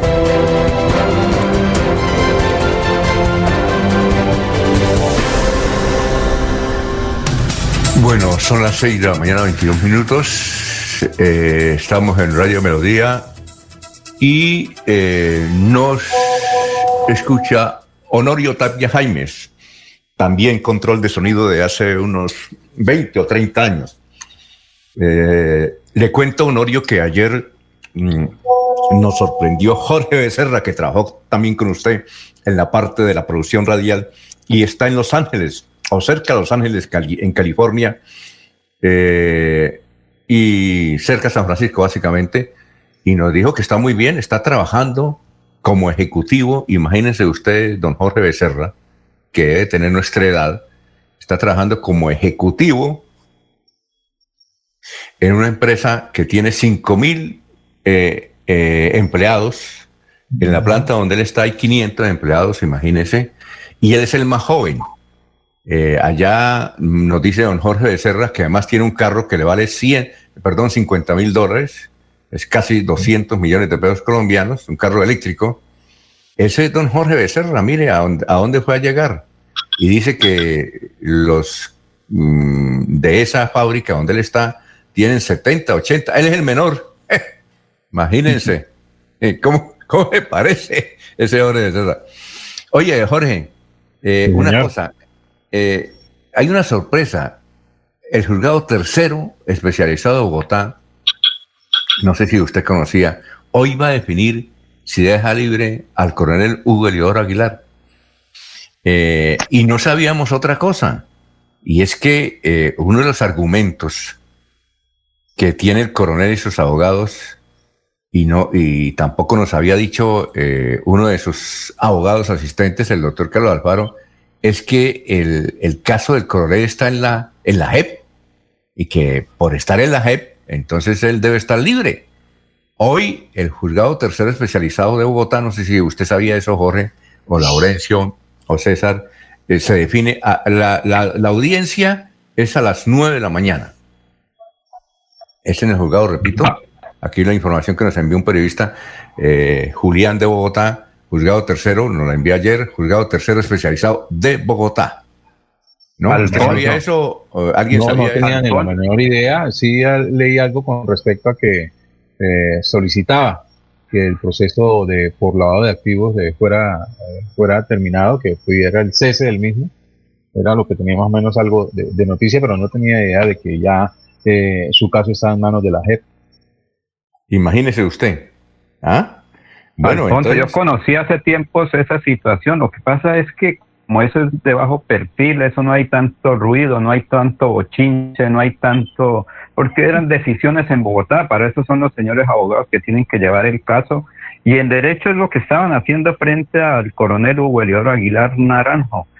Recuerden que la situación de él es eh, una especie de paramilitarismo, por eso eh, finalmente aceptaron el caso feo.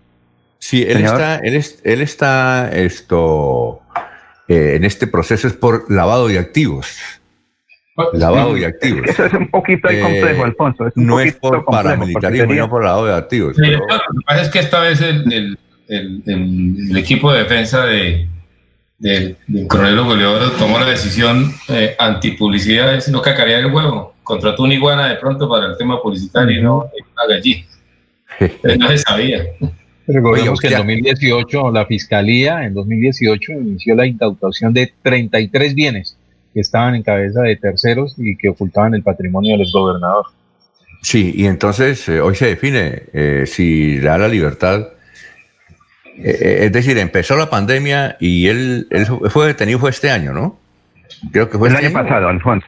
Ah, el, año, pasado Recuerde que no pudo asistir a la posesión de su hijo, el gobernador ah, ya, ya, Hurtado.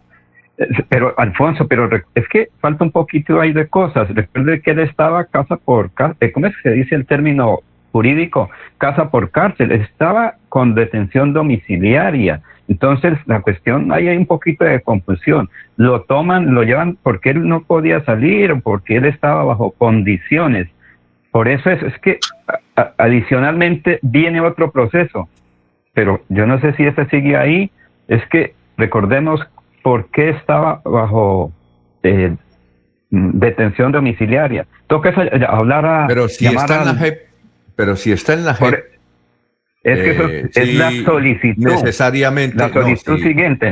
Si la JEP lo aceptó, necesariamente él debe estar libre, pienso yo. Son las seis de la mañana. Carlos Amparo Fonseca Director. Alfonso. En derecho, Carlos Cuénteme, Director, un comentario sobre el tema del sistema Montealegre. Es que, consciente la consulta, para que no quede eso suelto. Lo de Montealegre es el fiscal.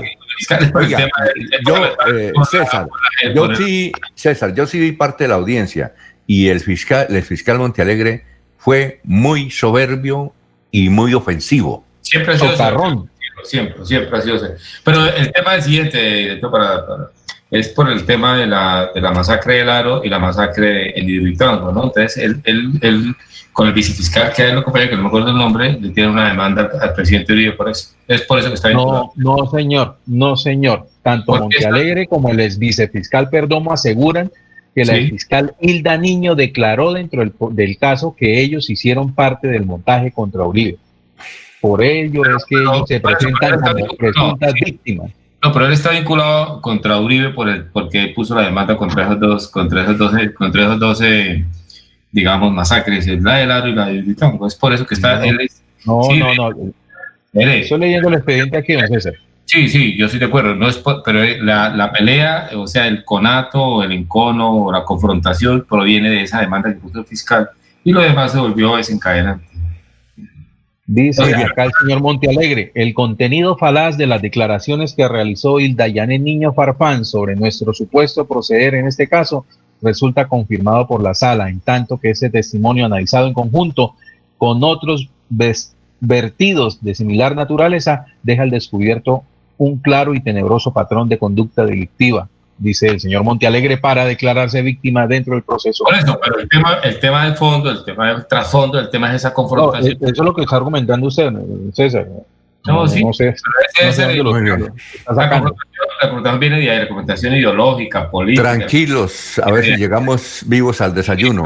Y, eh, está, y está todavía atrapada en el tema con Uribe. O sea, el caso de Uribe Montealegre viene de esa denuncia de Montealegre la masacre del Aro y de, y de que la cosa Uribe. ¿no? Sí, tranquilos, vamos a ver si llegamos al desayuno de Lino en buenas condiciones. No, tranquilos, sino que hay razón, pues esa viene una confrontación de 10 Muy bien, vamos a una pausa. Está preparando para, la velatón de mañana. ¿Por qué? ¿Por qué hay velatón en dónde? Eh, ¿En dónde? No, mañana no es la, continuación de la audiencia. Mañana 10 mm. de octubre, ¿sí? Ah, el sábado. No, pero, podría, y por la mañana. Aprovecha cuál podrían, podría estar, mañana se podría estar dando la libertad del ex senador Uribe. Ah, sí, ese es el debate. Pero a propósito, doctor, el, el, el, probable está ya velatón en la noche. Sí, Lloratón también. Va a ser un, el Partido Conservador le va a hacer un plantón a la y eso me parece bien, por el tema Le va a hacer un plantón y esa es la protesta cívica y civil que hay ahí. Y esa, y esa protesta del Partido Conservador a, a la dirigencia de la FARC sucede. Ese es el debate, ese es el posapaste. Muy bien, son las 6 y 30, vamos a una pausa. Recuerden que Cofuturo estará hoy con su unidad móvil en Florida Blanca, 6 y 30. Melodía es la radio que lo tiene todo. Noticias. Deportes. Música. Variedades.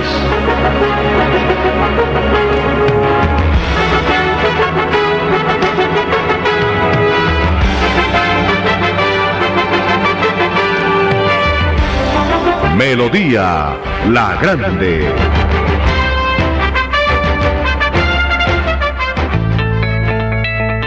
Atención, ¿sufre de la próstata o los ovarios? El doctor Roberto Delgado, urólogo, homeópata y dermatólogo, le tiene la solución para la infección renal, la impotencia sexual, la presión arterial, el estrés, si no puede dormir y tiene dolor de cintura y en las piernas. Son tres medicamentos completamente naturales por el valor de 70 mil pesos para acabar con todas estas enfermedades. Consúltenos en la calle 14 2313, barrio San Francisco en Bucaramanga o llámenos al 634 8597 634 8597 Cajazán hace realidad tus sueños. Participa de la postulación virtual al subsidio de vivienda de interés social en www.cajasan.com hasta el 23 de octubre y prepárate para quedarte en tu casa propia, sin intermediarios y sin costo. Vigilado Supersubsidio. Los invitamos a sintonizar el espacio Hablando con el Abogado, de lunes a viernes en el horario de las 7 y 30 de la mañana. Un programa que le informará y le ayudará a solucionar sus problemas jurídicos, con la dirección del doctor Iván Darío Calderón, abogado egresado de la Universidad Industrial de Santander con especialización en Derecho Comercial, por Melodía, la que manda en sintonía niñas y niños, les saluda Jenny Sarmiento, gestora social del Departamento de Santander. Quiero invitarlos a participar del concurso de trajes Santander Siempre por la Niñez, elaborando sus propios trajes, utilizando toda la creatividad e imaginación para representar a su municipio. En el mes dulce de los niños mostraremos lo mejor de Santander. Participen. Ver condiciones del concurso en las redes de la Gobernación de Santander.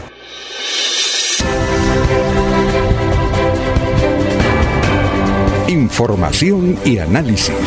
Es el estilo de Últimas Noticias por Radio Melodía 1080 AM.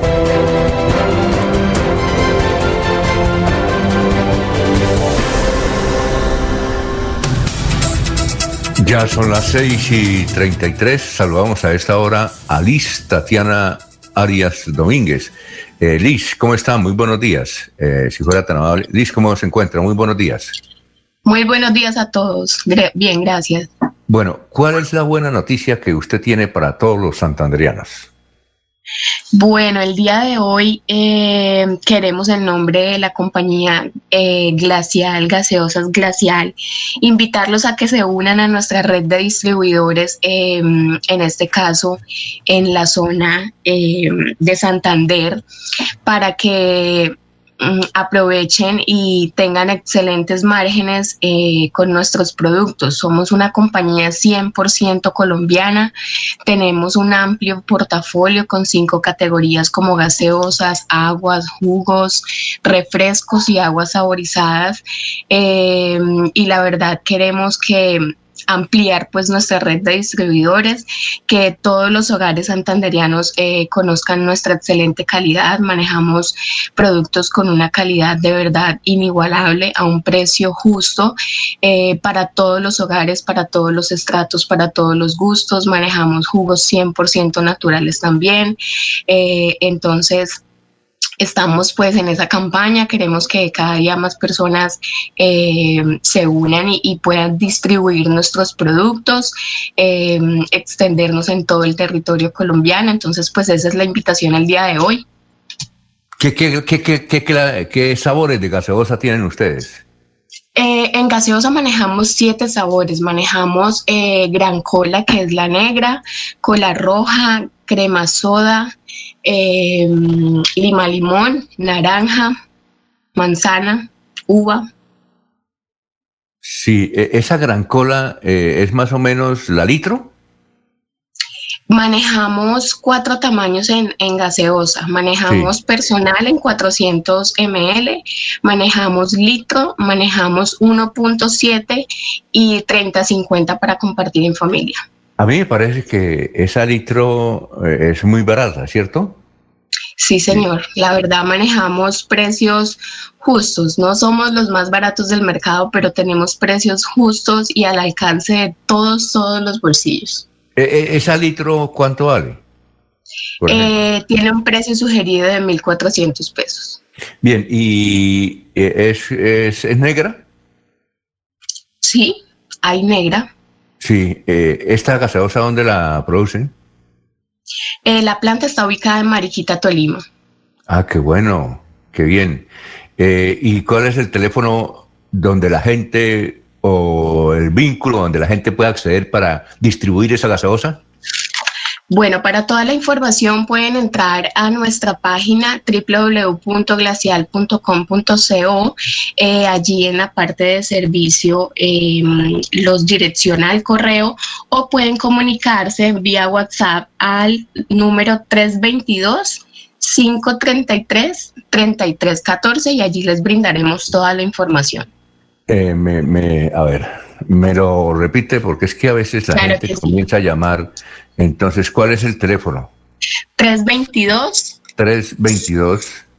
533. 533. 3314. 3314.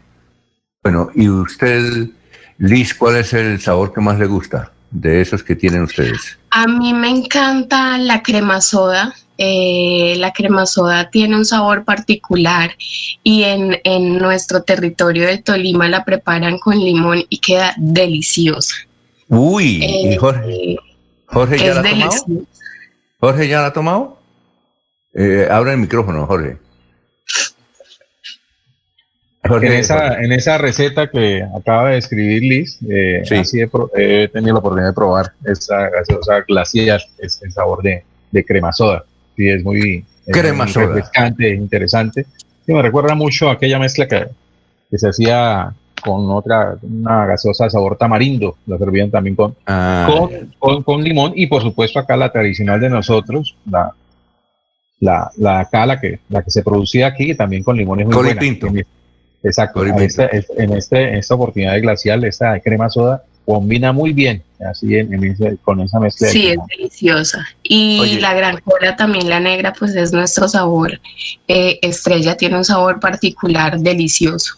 Pero esa se vende mucho, esa negra de ustedes se vende mucho, yo la veo por ahí. Sí, señor.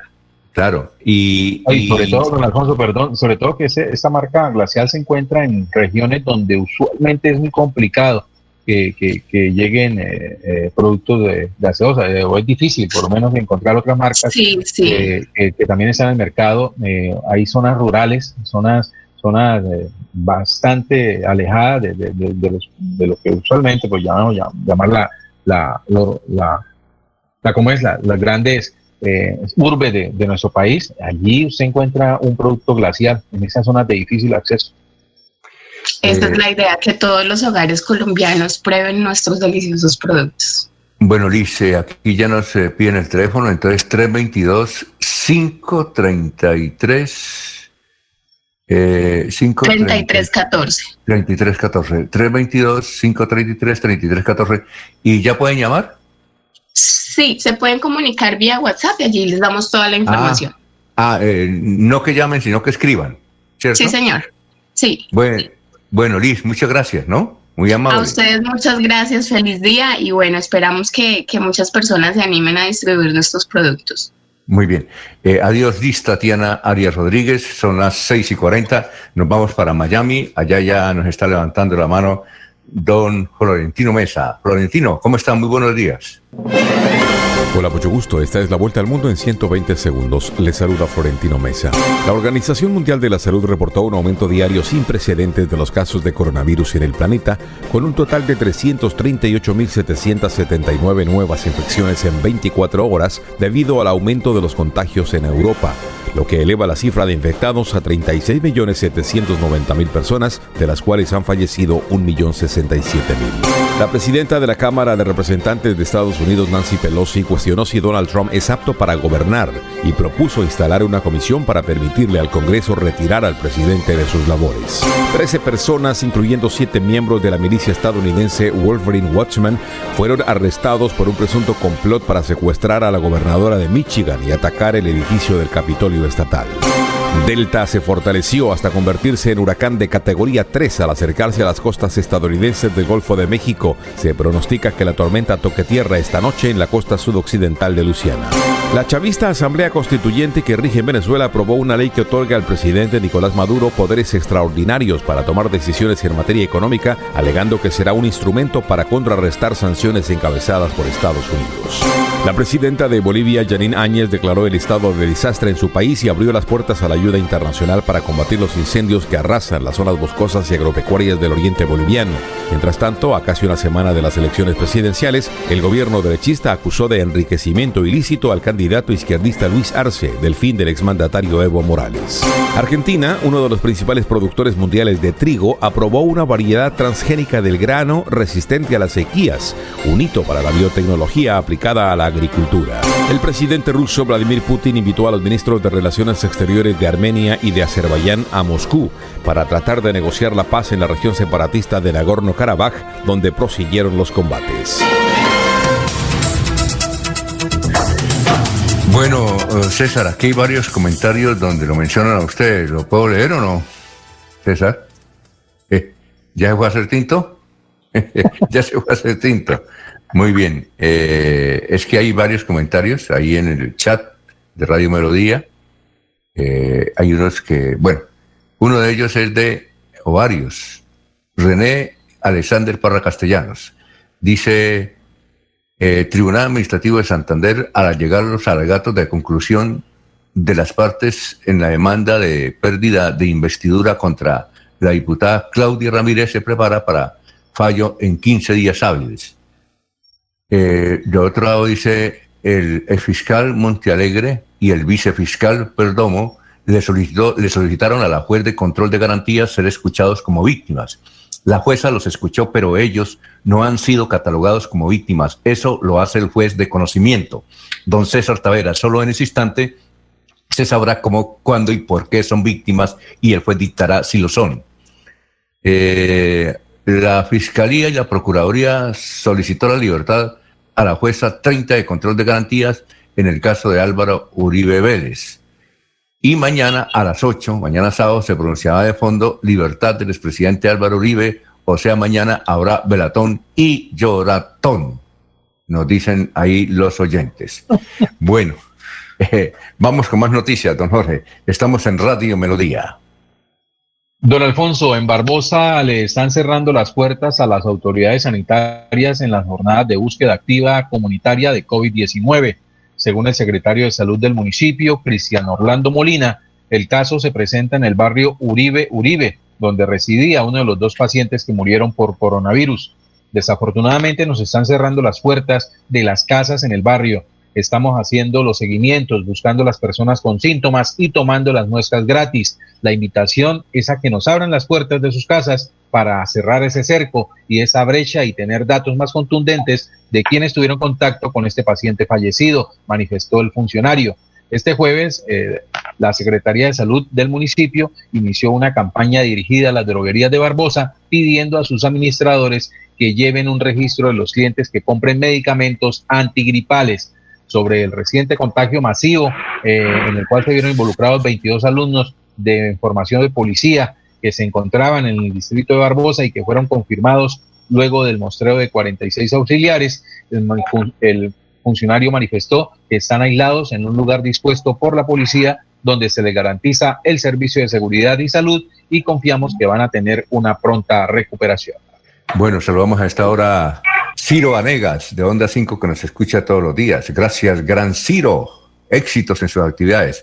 Laurencio, antes de ir con usted, eh, vamos a una pausita y regresamos. 6 y 45, con Futuro estará hoy con su unidad móvil en Florida Blanca.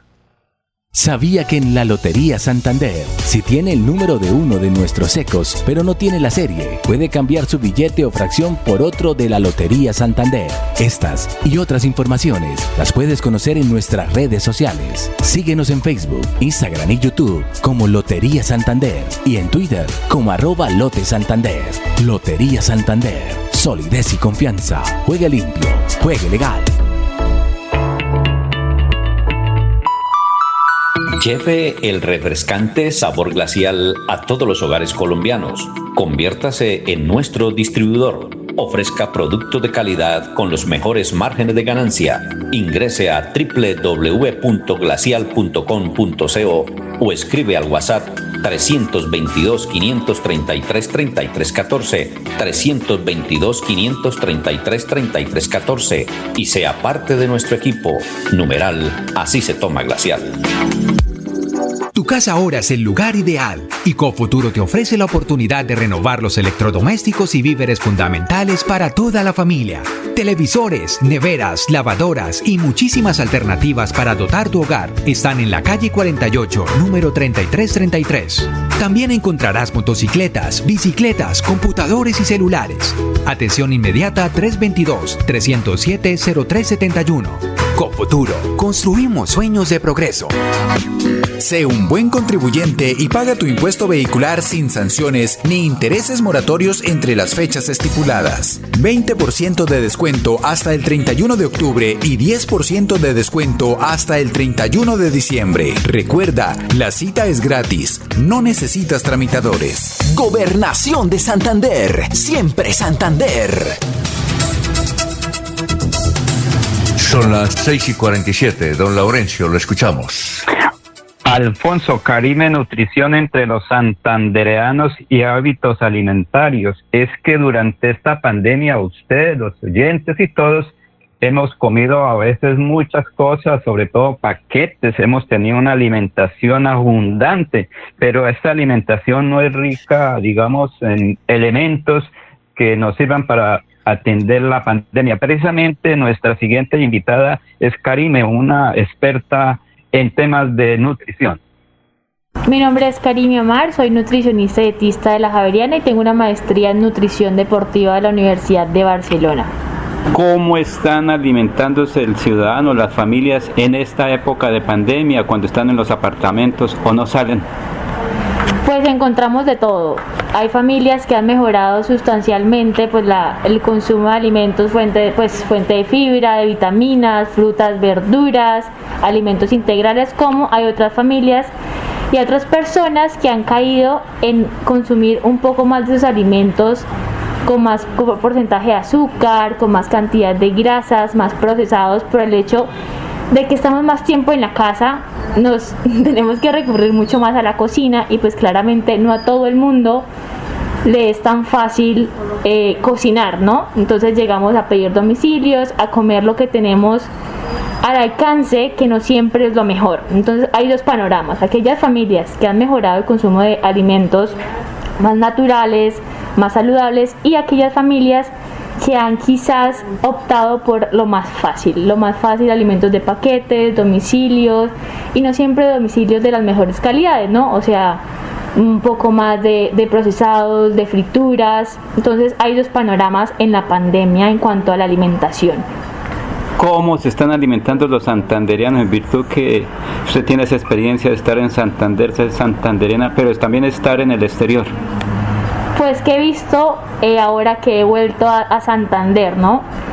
que aquí comemos muchísima carne, o sea, somos carnívoros de primera mano y hay bajo consumo de frutas y verduras en la población, hay alto consumo de, alimentos fritos, de comida rápida, eso he visto, he visto porque en otros países, digamos, la, alimentación mediterránea, la alimentación europea tiende a consumir un poco más de alimentos como frutas, como verduras, grasas vegetales, eh, pescados, eh, alimentos un poco más naturales. Usted también estuvo en Canadá y en España. De esa experiencia, ¿qué queda de ver cómo se come allá y lo nuestro? Son tres, tres situaciones, tres países totalmente diferentes, situaciones económicas totalmente diferentes. La de Colombia conocemos pues la situación económica de aquí, de la población, de los hábitos que tenemos acá. En Canadá es una cultura totalmente diferente, mucho más americano, mucho más procesado. Y Colombia tiende a ser muy amer amer amer americanizado, ¿sí? Entonces, eh, nos vamos un poco más hacia ese tipo de alimentación. Estamos inclinándonos cada vez más hacia una alimentación con muchos más alimentos procesados, con muchas más grasas, paquetes, comida rápida, alimentos de, de origen animal. En cambio, en Europa, en España específicamente, en Barcelona, donde yo viví, vi que la alimentación era totalmente diferente. Más aceite de oliva, claramente tenemos que tener en cuenta que en Colombia el aceite de oliva es un costo totalmente diferente. Un consumo más rico en verduras en España, en, mucha, en la mayor parte de la población. De frutas no tanto, aquí en Colombia tenemos más consumo de frutas, pero allá la gente se cuida un poco más, en mi concepto, lo que yo viví con las personas con las que yo me rodeé, ¿sí? Porque también puede que sea totalmente eh, lo opuesto. Entonces, ¿qué es lo que yo veo? Que hay que cada población tiene sus hábitos, tiene su forma de alimentarse, pero que en Colombia tendemos a comer un poco más a como come la población americana, la población de Estados Unidos, la población de Canadá. Y aquí en Colombia somos muy ricos en frutas, muy ricos en verduras, tenemos pescados, tenemos carnes. Entonces no debemos dejarnos influenciar tanto por esa cultura que hay hacia países americanos. Más bien recurrir a lo que nosotros producimos que no comemos al final. Se dice que Colombia produce de todo, que es el, por su biodiversidad. Sin embargo, es que no se sabe utilizar en virtud esos productos, porque en el campo hay de todo y por eso se dice, en el campo en este momento el que está produciendo y que son, digamos, a partir de ahora mercados regionales, lo que se produce aquí. Sí, efectivamente, las personas, es más, ayer leía un artículo que decía que en Colombia producimos, pero no nos lo comemos. En Colombia producimos frutas, verduras, hortalizas, tubérculos y no comemos de lo que producimos, todo lo exportamos. Entonces, no sé qué pasa aquí con las políticas alimentarias también, con todo lo que tiene que ver con, con políticas ya en la parte de gobiernos que no nos incentivan a comer tantas frutas y verduras. Y lo tenemos, lo peor de todo es que lo tenemos. En muchos países, en Canadá, en España, no tienen siempre la diversidad de alimentos que nosotros tenemos todo el año. Entonces, sí, no sé qué está pasando, hacia dónde se están yendo esos, esas frutas, esas verduras que producimos y por qué la población no las consume.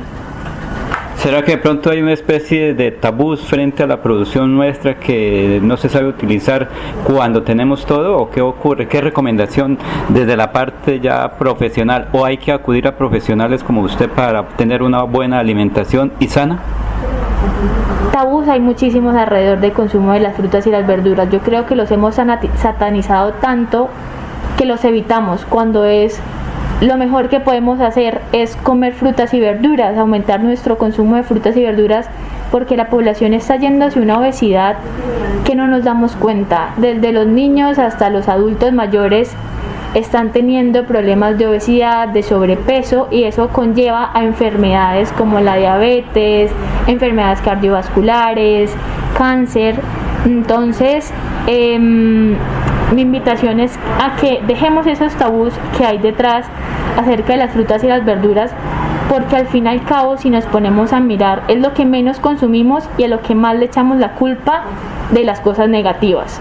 Entonces, ahí, ahí vamos como en una sí, como viendo qué es lo que pasa. Si no comemos frutas y verduras, ¿por qué le echamos la culpa a las frutas y las verduras de los problemas que empezamos a tener? ¿Qué fue la otra pregunta, perdón? Que consumir lo nuestro. Sí, debemos pues empezar a comer un poco más de lo que de lo que producimos, de lo que tenemos. Y si efectivamente nos damos cuenta que no sabemos comer, que creemos que comemos bien, pero que algo pasa, pues mi invitación es que a recurran a, a profesionales, a nutricionistas, dietistas. No toda la persona que habla de nutrición es nutricionista. Entonces, que por favor se asesoren y se asesoren con una persona que sepa, que sea especialista y experta en el tema de alimentación, porque encontramos mucha gente hablando de alimentación, de nutrición, de cosas que son buenas y malas, cuando en realidad no son expertos. Entonces es, es recomendable que nos asesoremos por especialistas que, que sepan del tema. Entonces la recomendación, comer lo nuestro y tendremos buena salud. Esa es la recomendación. Sí, mi recomendación es a comer un poco más de frutas, un poco más de verduras, de alimentos naturales, no tantos procesados y asesorarnos. Si no sabemos qué está pasando con nuestro organismo, si vemos que hay cosas que están alteradas y, y más en el tema de los alimentos, de cómo nos sentimos con respecto a ciertos alimentos, asesorarnos con un nutricionista un nutricionista que tenga tarjeta profesional y que sea en realidad egresado de una universidad. Entonces lo que significa que por ahora una buena alimentación es una especie de eh, vacuna contra el COVID que tanto temor nos ha causado. Sí, efectivamente se ha visto que el COVID em, que el COVID ataca mucho más a las personas que tienen problemas de obesidad, de sobrepeso, de diabetes. Entonces, ¿cómo, cómo podemos enfrentar de una forma saludable el COVID? Pues mejorando nuestra alimentación que al final mejora nuestra, nuestra salud porque la alimentación pues al final nos ayuda a recuperar todo lo que tenemos bajo, vitaminas, minerales que tienen que ver en todo el sistema inmune también, en cómo nuestro cuerpo reacciona a diferentes patógenos, ¿sí? Como los virus.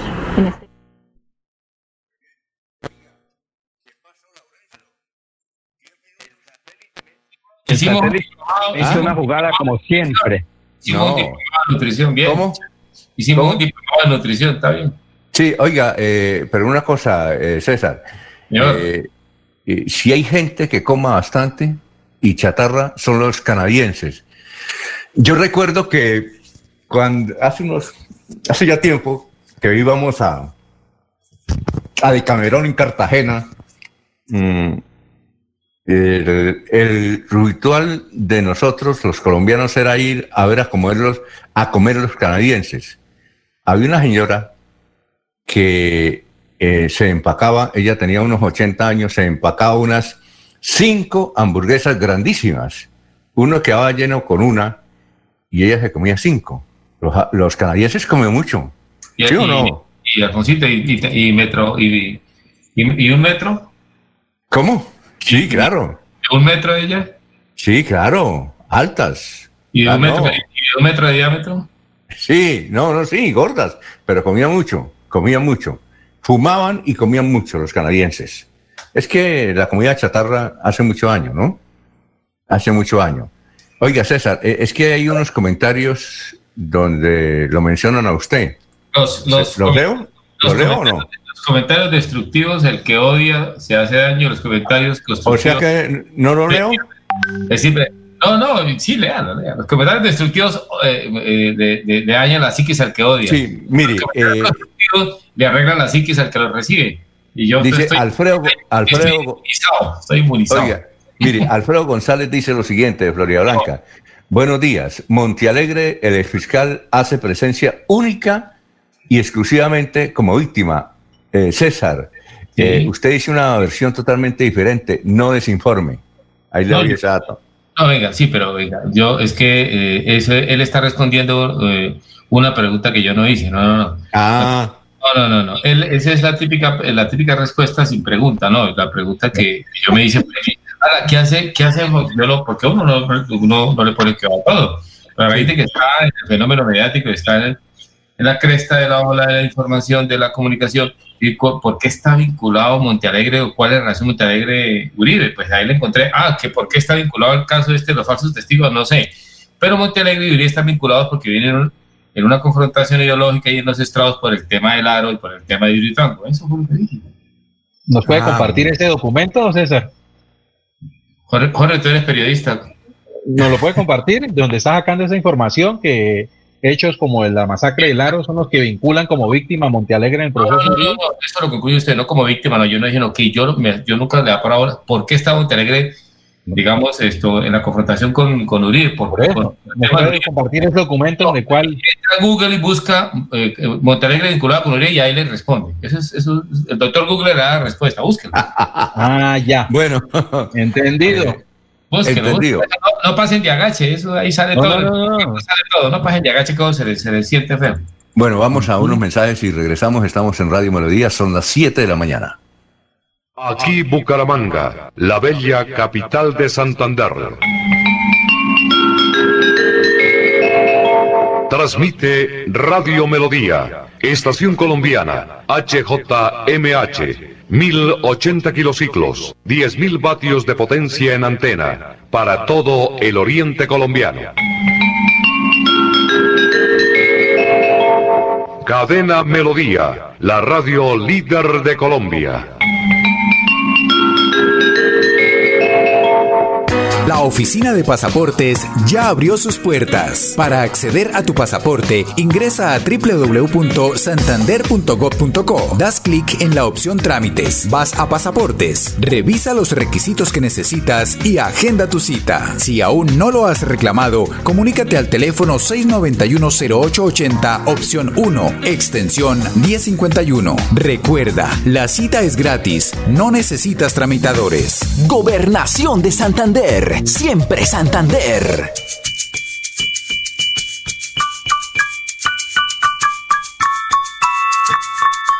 Oye, ¿sabes qué puedes hacer los martes y los jueves? De 3 a 3 y media de la tarde, no te pierdas Batuta al aire, aquí mismo. Un espacio de diversión, entretenimiento y formación musical. Viaja con nosotros. Invita Ministerio de Cultura y la Fundación Nacional Batuta. ¡Te esperamos! Sigámoslo haciendo bien mi Bucaramanga. Como que se les habla Juan Carlos Cárdenas. Los restaurantes, las iglesias, los gimnasios ya están retornando a sus actividades generando empleo y desarrollo para nuestra ciudad. Desde la alcaldía seguiremos impulsando la reactivación económica y estamos diseñando 100 obras con una inversión superior a 150 mil millones de pesos y seguirán transformando a Bucaramanga en una ciudad de oportunidades para todos. Alcaldía de Bucaramanga. Gobernar es hacer. Los problemas del colon inflamado son bastante comunes en los colombianos, hombres y mujeres, siendo una dolencia de difícil tratamiento. La terapéutica natural Araltel ha encontrado a través de los años de investigación un producto que ha demostrado ser útil en el tratamiento del colon. Tome el Araltel Mevis por cuatro meses de manera constante y note usted mismo los resultados. Si ya estás en casa cuidando tu salud y la de los tuyos, no olvides que puedes tener los productos naturales Araltel a través del servicio a domicilio en tu ciudad. Comunícate en Bucaramanga al celular 315-447-1995. Recuerda, 315-447-1995. Tienda Naturista, tu vida y naturaleza en Bucaramanga. Estas son últimas noticias, las noticias de la hora. Buenos días, soy Florentino Mesa y estas son UCI Noticias y Paz. Colombia llegó este viernes a los 886.179 casos de coronavirus, con 151 nuevos fallecimientos que elevaron a 27.331 el total de muertos por la COVID-19 en el país. Una jueza de Bogotá decidirá mañana si levanta o no la detención domiciliaria en la que está el expresidente Álvaro Uribe desde el pasado 4 de agosto por el caso de presunto fraude procesal y soborno a testigos. Las frecuentes amenazas, ataques y asesinatos contra los defensores de derechos humanos en Colombia evidencian la falta de efectividad del gobierno para enfrentar la grave crisis, afirmó Amnistía Internacional. Gran concierto virtual vallenato. Ronald Núñez y Checheo Suárez lanzando su nuevo sencillo Sírvame un trago. Domingo 11 de octubre 6 de la tarde. Transmisión vía streaming. Valor del boleto 15 mil pesos. Consulta las plataformas habilitadas para tu consignación en nuestras redes sociales Facebook e Instagram como arroba Ronald y Checheo Vallenato. Informes 312-477-0473. 312-477-0473. Será un lanzamiento inolvidable. La OMS reportó un aumento alarmante de contagios de coronavirus en Europa, lo que elevó la cifra de infectados a 36.790.000 personas, de las cuales han fallecido 1.067.000. La selección de fútbol de Argentina ganó 1 por 0 como local a Ecuador con gol de Lionel Messi en la jornada inaugural de la eliminatoria sudamericana para el Mundial de Qatar. Niñas y niños, les saluda Jenny Sarmiento, gestora social del Departamento de Santander. Quiero invitarlos a participar del concurso de trajes Santander Siempre por la Niñez, elaborando sus propios trajes, utilizando toda la creatividad e imaginación para representar a su municipio. En el mes dulce de los niños mostraremos lo mejor de Santander. Participen. Ver condiciones del concurso en las redes de la Gobernación de Santander. Escucha Últimas Noticias por Radio Melodía. Últimas Noticias por Radio Melodía, la que manda en sintonía.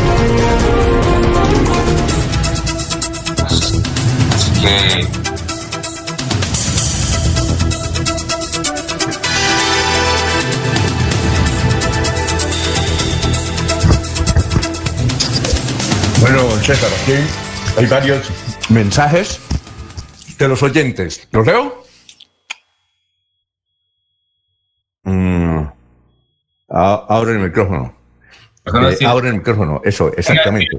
Si las personas tienen la generosidad de, si las personas tienen la generosidad de, de oírlo a uno de, y de soportarle por ejemplo, los desaciertos, pues uno Dice, quiero, queremos el documento donde Montealegre aparece en la audiencia como vinculado por Aro y otras cosas, por favor. No, que lo busquen en Google. Que no, no lo encontró. Yo sí, yo- que así, ¿por qué Montealegre está vinculado con Uribe? Y ahí le sale un listado. Ah, bueno, listo. A- a- a- a- aprobado. Aprobado. Ahí me sale, ah, yo no sé si es cierto o no sea cierto. En todo caso, Montealegre está en ese lío y entonces aparece, aparece el tema, ah, que, que tiene que ver con los testigos, tiene que, no sé, manejando el genérico. Que por qué la FARC dice lo de Álvaro Gómez Hurtado, búsquelo. FARC Álvaro Gómez Hurtado ahí aparece, porque se declara que mataron a Álvaro Gómez Hurtado. Ahí, no, no, necesito uno estar de uno y otro. Ahí sale. ¿no? Doctor Google sabe todo, fácil. Bueno. Busquen el portal de Ancol. Ahí dice. También del portal de Ancol, sí. También del portal de noticias de las FARES donde consigue ese tipo de noticias. No, no, bueno. en la FARES usted busca, usted busque en Google. Tenemos. Busquen en Google eh, eh, Rodrigo Londoño y ahí les sale el listado. Busquen en Google Álvaro Uribe y ahí les sale lo que como Google los lee. Tenemos muchos mensajes de los oyentes. Eh, vamos a hacer. aquí hay un audio que nos envía. John Betancourt desde Francia. Ahí se lo envía a Nulfo para colocarlo más adelante. Eh, que a esta hora nos escucha desde, desde Francia. Mientras tanto, una noticia, don Jorge, son las 7, 7 minutos. Ahí nos grabó el muchacho un audio, ya lo vamos a pasar, que dice que nos está escuchando en Francia. Yo le dije, envíenme un audio porque la gente no va a creer. A ver, don Jorge. A ver, don Jorge. Y muchos mensajes. ¿Sí? Sí, señor don Alfonso, la Procuraduría citó a juicio disciplinario al alcalde y al presidente del Consejo de Guadalupe porque habrían incumplido el aislamiento preventivo obligatorio al celebrar un cumpleaños. El hecho fue denunciado por habitantes de ese municipio el 19 de abril pasado. Según la Procuraduría, los investigados habrían celebrado el cumpleaños de un exalcalde junto a otras personas la noche del 28 de marzo de 2020 en un espacio cerrado, sin mantener la distancia social decretada para prevenir y controlar la propagación de la pandemia del COVID-19. Por eso programó para las 3 de la tarde de, ayer una audiencia pública con el alcalde Al, Alberto Alirio Reyes Silva y el presidente del Consejo, Diego Fernando Traslaviña, en la que, en la que rendirán, en la que rendían versión libre que podían solicitar para aportar las pruebas que consideren pertinentes en su defensa. Mediante correo electrónico, ciudadanos de Guadalupe, hicieron saber que el equipo responsable de la atención de la pandemia allí, encabezados por el mandatario local, no cumplieron con el distanciamiento social y se aglomeraron con amigos para celebrar el cumpleaños de, uno de ellos. Así es que vamos a Rufo con este oyente que se llama John Betacourt desde Francia. Escuchémoslo. Hey, ¿qué tal amigos de Bucaramanga? Soy Enzo Betancourt Sánchez, los saludo desde Francia, exactamente desde la región Occitania, la ciudad Rhodes. Eh, me encuentro más o menos a una temperatura de unos 14, eh, 13 grados hasta ahora más o menos. Eh, cuando son las 2 de la tarde y 3 minutos, deseándoles para todos los bumangueses, los oyentes de Radio Melodía, un bendecido día, un feliz amanecer. Que las bendiciones de Dios puedan estar siempre con ustedes. Recuerdo mucho mi ciudad, eh, mis tierras, así que, pues hombre, bendiciones para hoy. Eh, como decía un amigo de radio, buen viento y buena mar. Muy bien. Eh, Rodrigo Ramírez de Girón nos envía un Twitter de Fernando Orfuela Galeano que dice lo siguiente, que la minga está por llegar a Bogotá, son más de 3.000 indígenas. Muy bien. Mm, también nos escribe un estudiante de la Universidad Industrial de Santander y nos dice que han hecho, que están haciendo una vaca bancaria para poder estudiar porque los beneficios que le dieron en la UIS no los beneficia, los cobijan a ellos. Eh, dice, a ver, es que estoy buscando el mensaje, pero no me da el número de la cuenta. Solamente que pueden consignar en eh, el Banco de Colombia y en una cosa que llama, ¿qué es NECI? NECI, NECI, NECI. ¿Qué es NECI, Jorge? Señor, es un sistema de envío, de, manejo de dinero electrónico en el fondo, en el cual usted puede hacer giros sin ningún costo usted hace una consignación a través de Nequi, es una, eh, descarga la aplicación en su celular y usted a través de ella pues puede enviar o recibir dinero. Sí, dice que eh, pueden ir al Banco Colombia y Neque y ahí hacer los aportes hasta el 18 de octubre. Ah, bueno. Bien, otra información, son las 7 de la mañana, 11 minutos. Eh, don Laurencio, ¿tiene alguna otra grabación larga como esa o no? No, señor, es que el satélite me hizo una jugada porque la verdad, Alfonso, Alfonso, eso estaba en cuatro minutos y no sé qué pasó porque aquí estoy buscando toca mandar a arreglar el computador porque se acuerda que hay días que también fue algo así similar. El, el satélite me tomó el pelo. Alfonso, yo no sé si esté ya ahí. Señor. Se, cada rato se le daña el satélite a usted, Ala. Sí, señor, se va para donde no es. Entonces, la eh, Comisión de Competitividad, Proyecto Santander y Gobernación. Recordemos, esa, no está larga, ¿cuántos minutos tiene? Eh, debe tener como tres minuticos, nada no, más. está muy larga, está muy larga porque es que tenemos Barranca Bermeja ahí y entonces me da pena con, ah, con, Joel, porque... Oiga, este, me da pena con Soel Caballero. Y Soel Caballero dice que tiene buenas noticias, ¿no? ¿Qué decía? Hoy está el eh, presidente en Barranca. Sí, sí, César, ¿qué decía? Es que no lo escuché porque usted tiene cerrado el micrófono. Aló, abre el micrófono. Oh, como es un diminutivo, como es un diminutivo, entonces de pronto es más cortico. Los minuticos debe ser que es más cortico. Así dicen los, los costarricenses, ¿no? Tico, toco, tico, tico, tico, tico, tico. Muy bien, eh, entonces nos vamos para Barranca, lo escuchamos, eh, don Soel Caballero. Soel Caballero está en Últimas Noticias de Radio Melodía 1080 AM.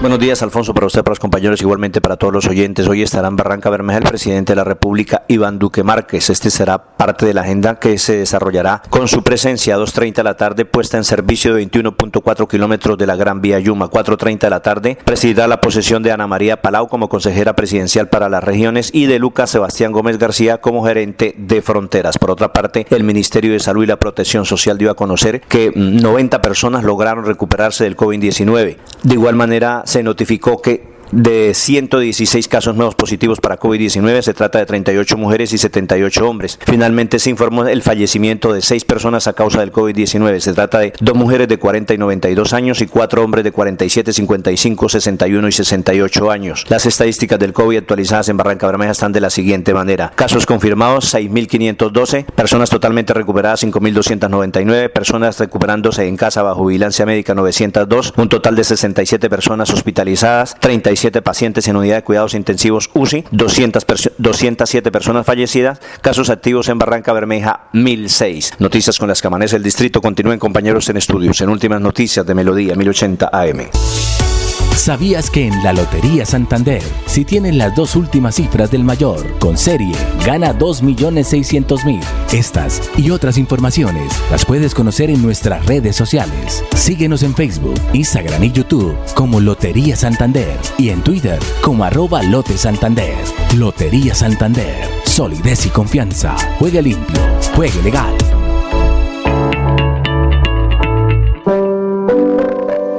Los Olivos, un homenaje al amor. Tercera clave para superar el duelo. Cuida tu salud. Llena tu cuerpo de energía y pensamientos positivos. Practica ejercicio físico. Aliméntate bien y duerme las horas adecuadas. En tu duelo estamos ahí. Los Olivos, Olivos. Seguir adelante, crédito educativo en línea. Ingresa a www.cofuturo.com.co. Tenemos la tasa de interés más baja del mercado. Atención telefónica 318-717-3270, 322-306-0066 y 316-544-4253. Cofuturo. Construimos sueños de progreso. Sé un buen contribuyente y paga tu impuesto vehicular sin sanciones ni intereses moratorios entre las fechas estipuladas. 20% de descuento hasta el 31 de octubre y 10% de descuento hasta el 31 de diciembre. Recuerda, la cita es gratis, no necesitas tramitadores. Gobernación de Santander, siempre Santander. Enrique Ordóñez Montañés está en Últimas Noticias de Radio Melodía, 1080 AM. Muy bien, son las 7 y 16. Alibardo Arias, profesor, le dejamos pendientes dos preguntas. La primera, diferencia entre rayar con ella y rayar con Y. Rayar con ella y rayar con Y, profesor. Sí, muy buenos días, Alfonso y oyentes de Últimas Noticias. Como no, con mucho gusto le respondemos a Eduardo las dos preguntas que le quedaron pendientes. Él pregunta por rayar, rayar con ella. Rayar con ella es desmenuzar, desmenuzar con el rallador. Por ejemplo, la papa, la zanahoria, el repollo, las amas de casa, las muchachas de la cocina, las rayan, rayan con ella, rayan. Por eso hay una canción que dice, rayame la yuca con el rallador.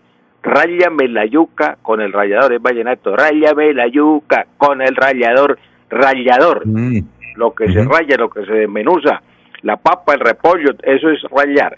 Y rayar, rayar con Y, es hacer rayas, hacer rayas. Por ejemplo, los niños que cogen los cuadernos y hacen rayas, los rayan, los vuelven nada las hojas, cuando ven las hojas limpias, las rayan, las rayan, rayar, ese es con Y, hacer rayas, rayar. Entonces, eh, don Libardo, esa es la diferencia, rayar, hacer rayas con Y, y rayar es desmenuzar con L. Son las 7.18. Eh, la, la segunda pregunta de don Libardo, se dice, se volca como señala Santiago Botero, eh, creo que es el comentarista de ciclismo, que fue ciclista, ¿se dice, se volca o no? No, Santiago Botero se equivoca. Yo lo he escuchado en los comentarios, lo escuché en la transmisión de la Vuelta a Francia y él siempre dice se volca. No, se volca no, Santiago, Santiago Botero. Fue muy buen ciclista, pero eh, falla en las cuestiones del, español. No se dice el verbo volcar se conjuga como el verbo contar. Vuelco, vuelcas, vuelca, se vuelca.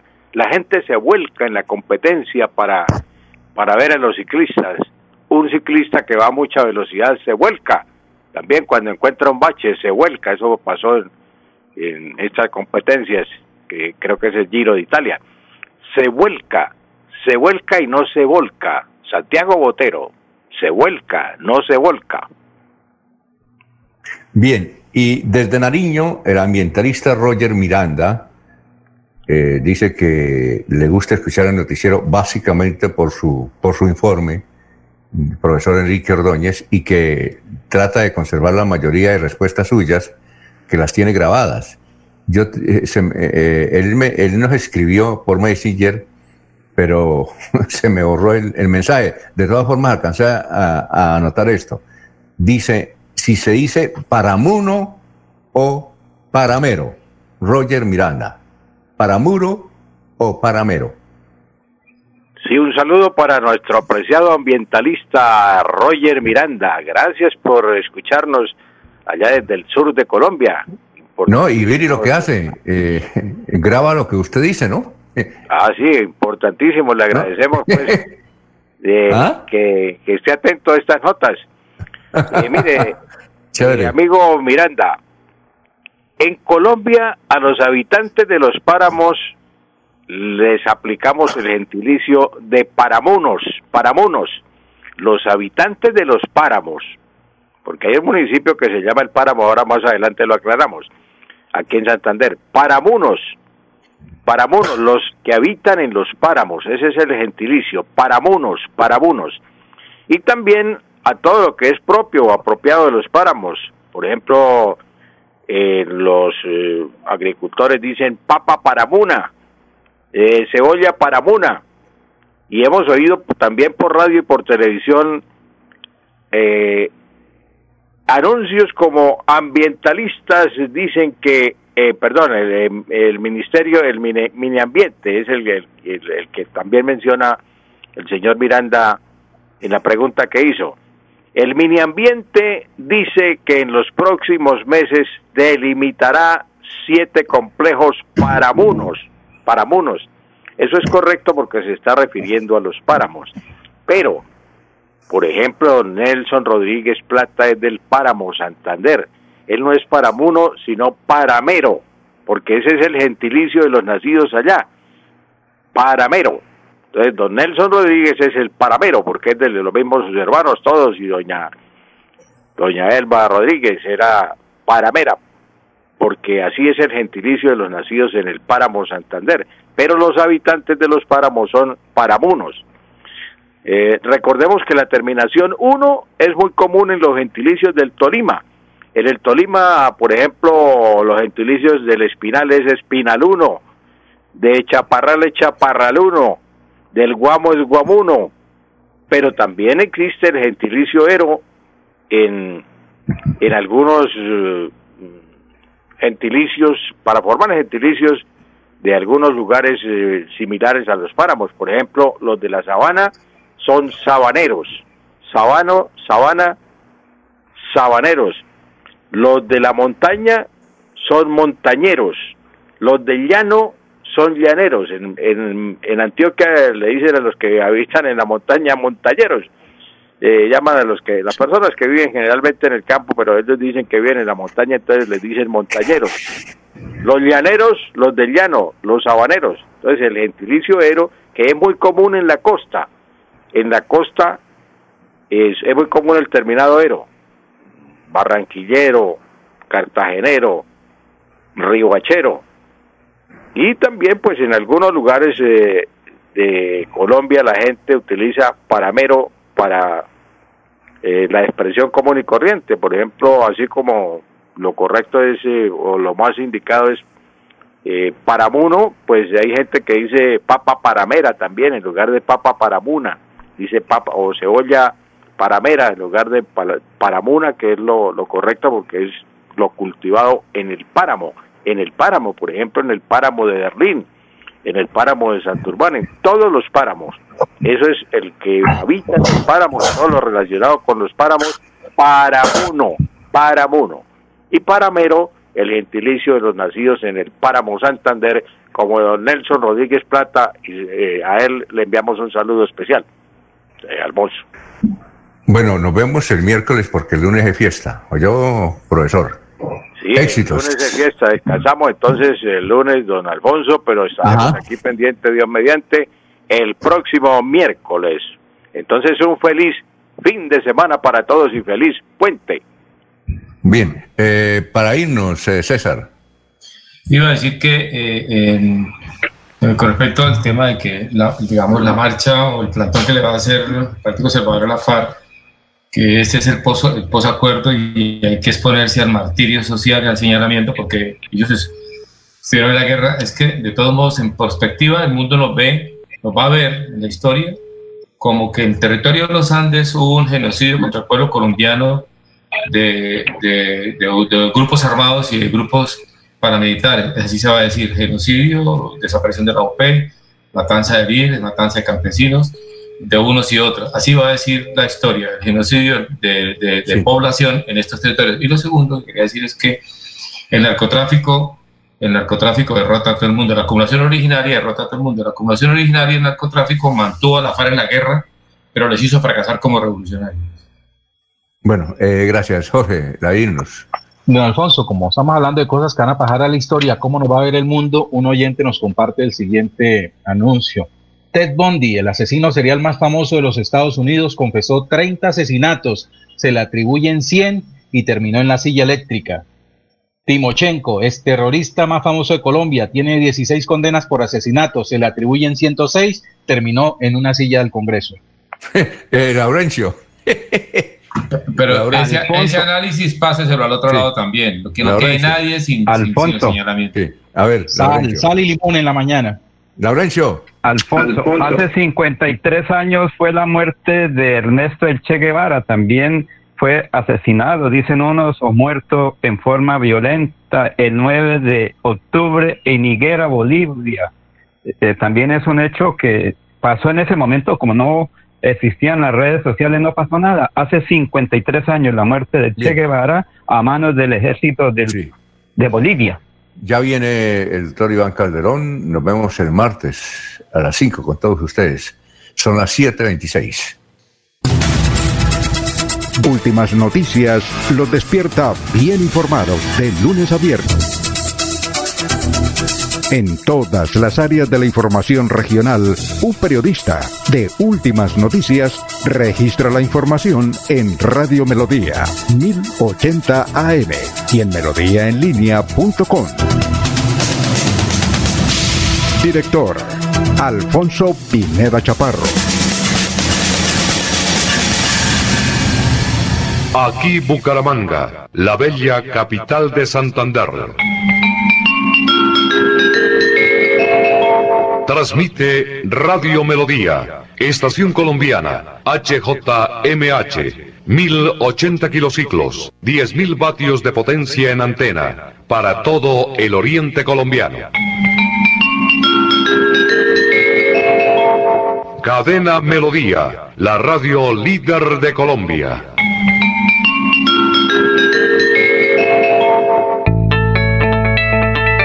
Atención, ¿sufre de la próstata o los ovarios? El doctor Roberto Delgado, urólogo, homeópata y dermatólogo, le tiene la solución para la infección renal, la impotencia sexual, la presión arterial, el estrés, si no puede dormir y tiene dolor de cintura y en las piernas. Son tres medicamentos completamente naturales por el valor de 70 mil pesos para acabar con todas estas enfermedades. Consúltenos en la calle 14 2313, barrio San Francisco de Bucaramanga o llámenos al 634 8597 634 8597.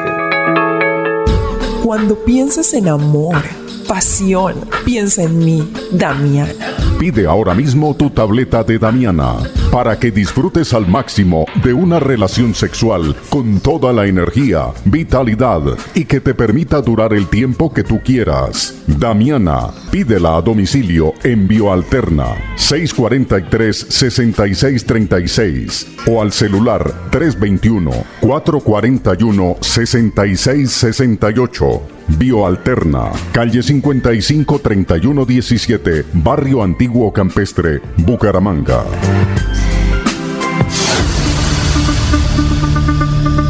La gente, lo más importante de nuestra radio. La gente, la gente, lo más importante de nuestra lo más importante de nuestra radio. Ustedes que nos escuchan en todas partes. Ustedes que nos prefieren siempre. Ustedes que nos han seguido toda la vida. La gente, lo más importante de la radio. Nuestra gente, técnicos, operadores, locutores y periodistas, amalgama de juventud y experiencia para hacer más fácil la comunicación. En Melodía la gente, lo más importante de la radio, lo más importante de la radio. Radio Melodía, la que manda en sintonía. A esta hora presentamos Hablando con el abogado. Hablando con el abogado. A partir de estos momentos, comuníquese a través de las líneas 630-4870 y 630-4794. Reciba toda la información y asesoría para sus problemas jurídicos con la dirección del doctor Iván Darío Calderón, abogado egresado de la Universidad Industrial de Santander con especialización en Derecho Comercial. Sean todos bienvenidos.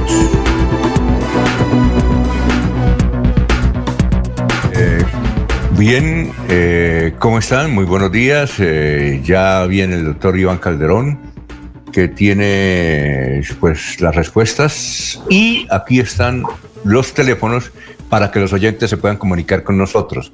630-4794, 630-4870. Bueno, doctor Iván Calderón, muy buenos días. Hola, muy buenos días, Alfonso. Un saludo muy especial para usted y para todos los oyentes que a esta hora se conectan con nosotros como usted mismo lo dijo, con el fin de resolver las inquietudes jurídicas, sin antes pues eh, mencionar el tema pues de divorcios que estamos hablando por estos días y pues que muchas personas han estado interesadas en este tema. Ah, ya, perfecto, bien. Eh, eh, ¿Cuál es el tema de hoy? Nos pueden escribir por, por el perfil de Radio Melodía y nos dice Candy, por favor, eh, envíenme un saludo a Jorge Caicedo, que el próximo domingo está de cumpleaños. Uy, felicitaciones, Jorge. felicitaciones. Felicitaciones a Jorge, que cumpla Claro, está de cumpleaños. Hasta ahora nos escribieron. Muy bien. Eh, y nos pueden escribir también por el perfil de Alfonso Pineda Chaparro, ahí en Messenger. Bueno, eh, Doctor Iván, ¿cuál es el tema de hoy? Bueno, eh, hoy vamos a, pues, a seguir definiendo algunas causales de divorcio, pues el día de ayer hablamos de relaciones sexuales extramatrimoniales, eh, algo genérico, también el día de hoy vamos a hablar acerca del grave e injustificado incumplimiento por parte de algunos de los cónyuges de los deberes que la ley les impone. Entonces vamos a hablar de qué son esos deberes o cuáles son los deberes que uno adquiere cuando se casa, ya sea pues civilmente o a través del rito católico. Entonces, eh, los artículos 176 y siguientes del Código Civil, Alfonso, hablan acerca de los deberes conyugales que tiene una pareja de casados. Entonces, el primer, el primer eh, eh, deber, pues es el más, eh, el más complicado, dicen algunos, que es el de fidelidad, Alfonso. No sé si a usted le parezca complicado ser fiel o algunas personas, pero siempre me dicen lo mismo, que la fidelidad es uno de los deberes conyugales más complejos, pero que en última son los que deben cumplirse para que pues no haya incumplimiento de esos deberes. Entonces, el artículo 176 habla, Alfonso, de la fidelidad y diciendo pues que ellos deben guardarse fe, lo dice el artículo, ¿sí? deben guardarse fe y fidelidad. Entonces acá podemos ver, Alfonso, uno de esos deberes. El segundo deber pues es la ayuda y el socorro mutuo, eh, no solamente entre ellos, sino en la dirección del hogar también. Eh, el tercero pues es la cohabitación y la residencia conyugal. Entonces, eh, en esos que mencioné anteriormente se pueden resumir los deberes que tienen las parejas, las parejas de casados, para poder incurrir en esta causal. Si alguna de las personas que nos escucha en estos momentos considera que su pareja no le es fiel o no le presta ayuda mutua, no le da el socorro necesario, eh, no, ya no tienen vida en pareja, ya no comparten cama, pues en estos casos pues están presentándose unos incumplimientos a los deberes conyugales eh, que hay pues entre las partes. Y también recordemos que esta causal segunda también habla de el incumplimiento que la ley les impone como padres. Entonces, si usted tiene su esposo o su esposa no, no cumple con sus obligaciones alimentarias, con la obligación de socorrer, de ayudar, de poner una mano en la familia para el tema de alimentos de los hijos y dirección de ellos, pues también estaría incurriendo en esta causal. Como se pueden dar cuenta, es una causal subjetiva porque toca demostrar que la contraparte eh, no ha cumplido con esas, eh, con, esas, con esas obligaciones. Entonces recuerden pues que esta es una de las causales que usted podrá solicitar alimentos en caso de que usted logre probarle a un juez eh, que efectivamente esta persona no ha cumplido con estos deberes que la ley les impone. Y pues, eh, sí, Alfonso. No, no, siga, siga, que es que aquí hay una pregunta de un oyente, pero está por escrito, siga. Ah, bueno, perfecto. Y pues eh, ya explicamos la primera, acabamos de hablar de la segunda, pues de la tercera no hay mucho que decir, la tercera es los ultrajes, el maltrato cruel y los maltratamientos de obra. Esto habla pues acerca del maltrato. Recordemos pues que el maltrato no solamente es físico, sino psicológico, económico, y todo ese tipo de maltrato constituye pues una causal de divorcio en últimas. ¿Por qué? Pues porque si se supone que, que uno está, pues uno se casa para amar a la pareja, para formar un hogar, para, para llevar a cabo unos planes, un proyecto de vida, pues el maltrato y los ultrajes y el, y el trato cruel pues no hacen parte pues de los fines del matrimonio como tal. La causal 4 Sí, eh, siga, siga, Sí, solamente pues terminó la causal 4, que también es, muy obvia, que es la embriaguez habitual de uno de los cónyuges. Entonces esto es muy común también, Alfonso, en nuestras sociedades, eh, el tema de la embriaguez. Entonces hay que tener mucho cuidado con eso. Eh, y también, pues ahí hay un ámbito probatorio en determinar a qué se refiere como tal con la embriaguez habitual, si la persona es alcohólica o no, si es de forma ocasional. Entonces, lo que toca probar es esa continuidad en esa embriaguez para poder, pues, hacer valer esta causal, porque si es de forma eh, ocasional, pues no, no creo que represente algún problema, como aquella persona que toma por ahí una vez al mes o cuando se presenta una situación especial entonces hay que determinar claramente eh, la embriaguez habitual para que esta causal valga, valga la pena y pues sea aprobada por parte de un juez de familia. Eh, bien, la pregunta es de Martín Parra, de Florida Blanca. Dice, me preocupa, doctor Iván Calderón, eso de las obligaciones conyugales. Es decir, que si luego de muchos años de matrimonio no hay polvito, eso es una causal. Eso es, pues, Sí, no, tranquilo, Alfonso, usted sabe que cada somos coloquiales todos, esto no pasa nada. Sí, sí, a ver, este, eso pues no hay que tomarlo tan, o sea, desde un punto de vista estricto, sí, porque pues uno entiende, Alfonso, que a medida que pasan los años, pues este, hay unas cuestiones físicas que hacen pues que, que el deseo sexual y todo ese tipo de cosas pues disminuyan, ¿sí? Y eso es apenas normal. Acá de lo que se trata es como tal de la residencia conyugal, eh, y lo dice claramente el artículo, dice, el marido y la mujer fijarán la residencia del hogar, en caso de ausencia, incapacidad o privación de la libertad uno de ellos se fijará otra, y la cohabitación dice, salvo causa justificada, los cónyuges tienen la obligación de vivir juntos y cada uno de ellos tiene derecho a ser recibido en la casa del otro. Digamos que la cohabitación lo dice de forma muy romántica acá el legislador, pero lo que quiere decir es eso. Y ahí dice claramente Alfonso, salvo causa justificada. Entonces, pues si ya con el paso del tiempo ya no hay esa misma, eh, esa misma energía, ese mismo ímpetu del pasado, pues eso no va a ser una causal de divorcio. Entonces, que el oyente esté tranquilo, que no se preocupe. Bueno, sí, estamos tranquilos, ¿no? Sí. 738. Eh, requisitos eh, requisitos para que, a ver, creo que para que sea la unión marital de hecho. Requisitos para que sea la unión marital de hecho, doctor. Bueno, primero que todo, la unión marital de hecho es una figura jurídica eh, que se creó en el 90 apenas, en 1990, eh, que está pues regulada en la ley 50 de ese mismo año. Entonces, esa tiene unos requisitos, como lo, manifiesta el oyente. Primero, pues es la permanencia, la singularidad. Eh, ¿Qué es la permanencia? Pues que la persona eh, conviva de forma permanente con, con, esta persona, es decir, que sea pues en un lugar habitual, conocido, y la singularidad, Alfonso, es uno de los elementos más importantes de la unión marital, de hecho, que es que las demás personas, ¿sí? Reconozcan a la otra persona como la única. Es decir, que, el, que el señor o la señora que iba en unión marital de hecho no tenga otras relaciones con otras personas de manera esporádica, sino que la otra parte sea reconocida como la pareja de él. Entonces, eso es muy importante. Como les dije, pues está regulado en la ley 54 del 90. Eh, habla pues que es la unión entre un hombre y una mujer eh, que no están casados, pero constituyen una comunidad de vida de carácter singular y permanente. Entonces ahí podemos ver los requisitos. Que hay una comunidad de vida que sea singular y permanente. Esos son los requisitos para declarar la unión marital de hecho. Bien, eh, 739.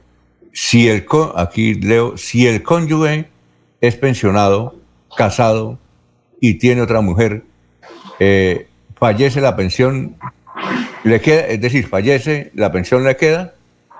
Bueno, eh, interesante pregunta porque eso ha sido blanco de, muchos análisis en materia constitucional, de qué pasa si un pensionado que es casado, digamos, lleva ya 15 años sin convivir con su esposa, pero legalmente aún figuran, y él los últimos cinco años de su vida vivió con otra persona que fue la que realmente pasó los últimos años con él, pues la Corte Constitucional, eh, haciendo un análisis de proporcionalidad y de idoneidad, pues establece que en este caso, pues habría que analizar eh, porque se puede, esa pensión de sobrevivientes podría pues dividirse en porcentajes, ¿sí?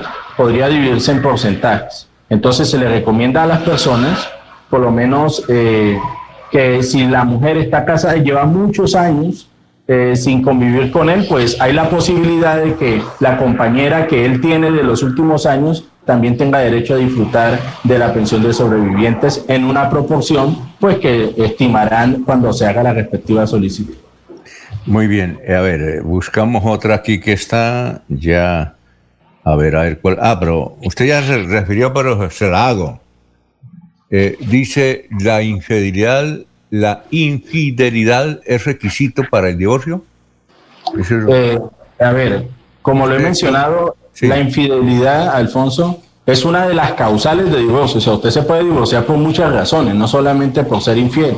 Mal haría el Código Civil tener solamente esa causal porque pues hay personas que ya no se soportan, no se toleran y pues nunca han sido infieles. Entonces la infidelidad es una de las causales para, para, para declarar un divorcio. De hecho es la primera causal, pero existen otras siete causales eh, que están a disposición de cualquier persona que desee divorciarse. Bueno, aquí hay otra, dice, eh, hace más de un año murió mi esposo. pero dejó muchas deudas. ¿Ahí qué debo hacer? Dice, a ver, ¿cómo es que? María, María, María, sí. ¿Qué debe hacer? Hay que, mirar una cosa primero, Alfonso. Si esta persona que falleció iba al día eh, con créditos con bancos y él había pagado pues la póliza en caso de fallecimiento, lo más común es que ella tiene que acercarse a las entidades financieras y verificar si él estaba pagando alguna póliza para que la póliza sea la que termine de pagar la deuda. ¿sí? Eso en primera medida. Segundo, si las deudas eran no con bancos, sino con personas naturales, ahí sí nos presenta, ahí sí tenemos un problema. Porque si esta persona en una sucesión deja bienes, pues las deudas pueden iniciar la sucesión con el fin de que le paguen los bienes. Entonces, ¿qué es lo que pasa? Si este señor no dejó nada, si no dejó solamente deudas, pues ella en principio podría dejar las cosas así como están, porque pues si los deudores no inician la sucesión, pues ella no tendría que responder en absolutamente nada. Recuerde pues que la obligación es de él, del que falleció, y pues si estos deudores quieren recuperar lo que se les prestó, tendrían que atacar el patrimonio que el deudor dejó. Y si él no dejó nada, pues, pues va a ser muy complicado que ellos recuperen ese dinero. Entonces al oyente decirle que esté tranquila, que si llegan a iniciar en un eventual futuro un proceso de sucesión, pues ella tendría que decir que, que ella pues recibirá la sucesión eh, con beneficio de inventario y pues ella no pagará ninguna obligación. Eh, ah, eh, dice no mencionar mi nombre, nos escriben de Curití. Mi marido me dejó hace dos años, se fue a vivir con una sinvergüenza. ¿Qué tal? pero él había comprado un seguro de vida. Sí. Si muere, ¿a quién le toca el seguro de vida? Pues bueno, esta pregunta es sencilla, Alfonso, porque siempre en los seguros de vida eh, están claramente definidos unos beneficiarios.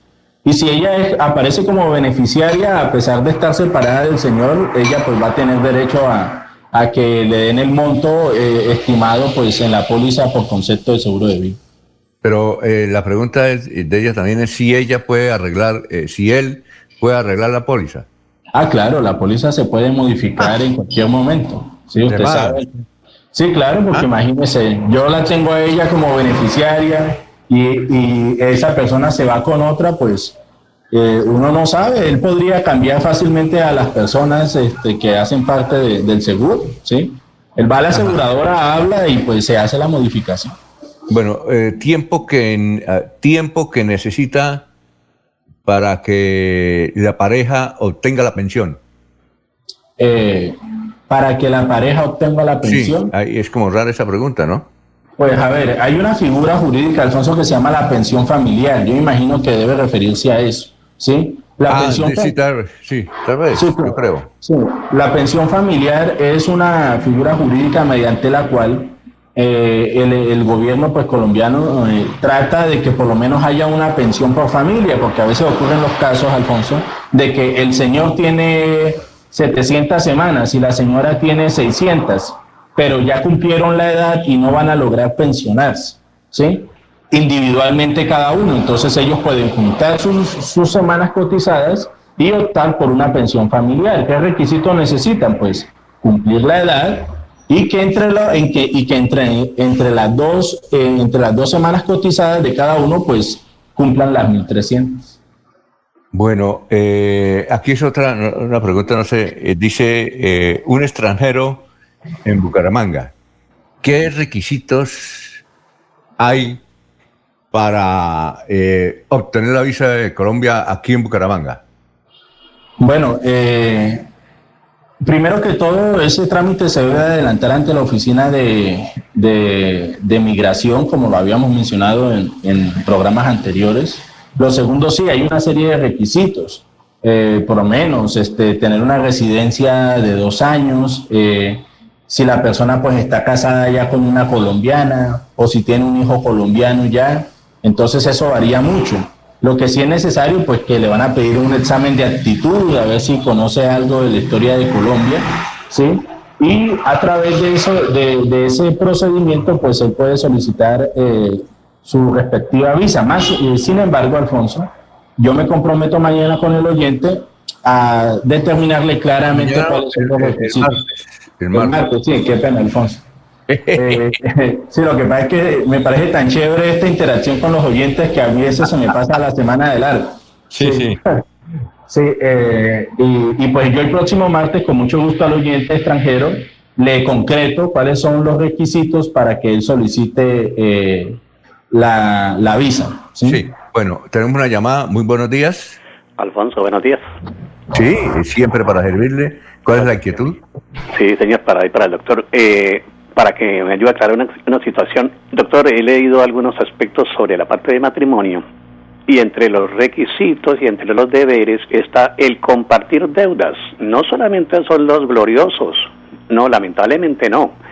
Aquí hay que compartir deuda, doctor. No sé si he leído mal lo del Código Civil, pero ahora me lo ayuda a aclarar. Gracias.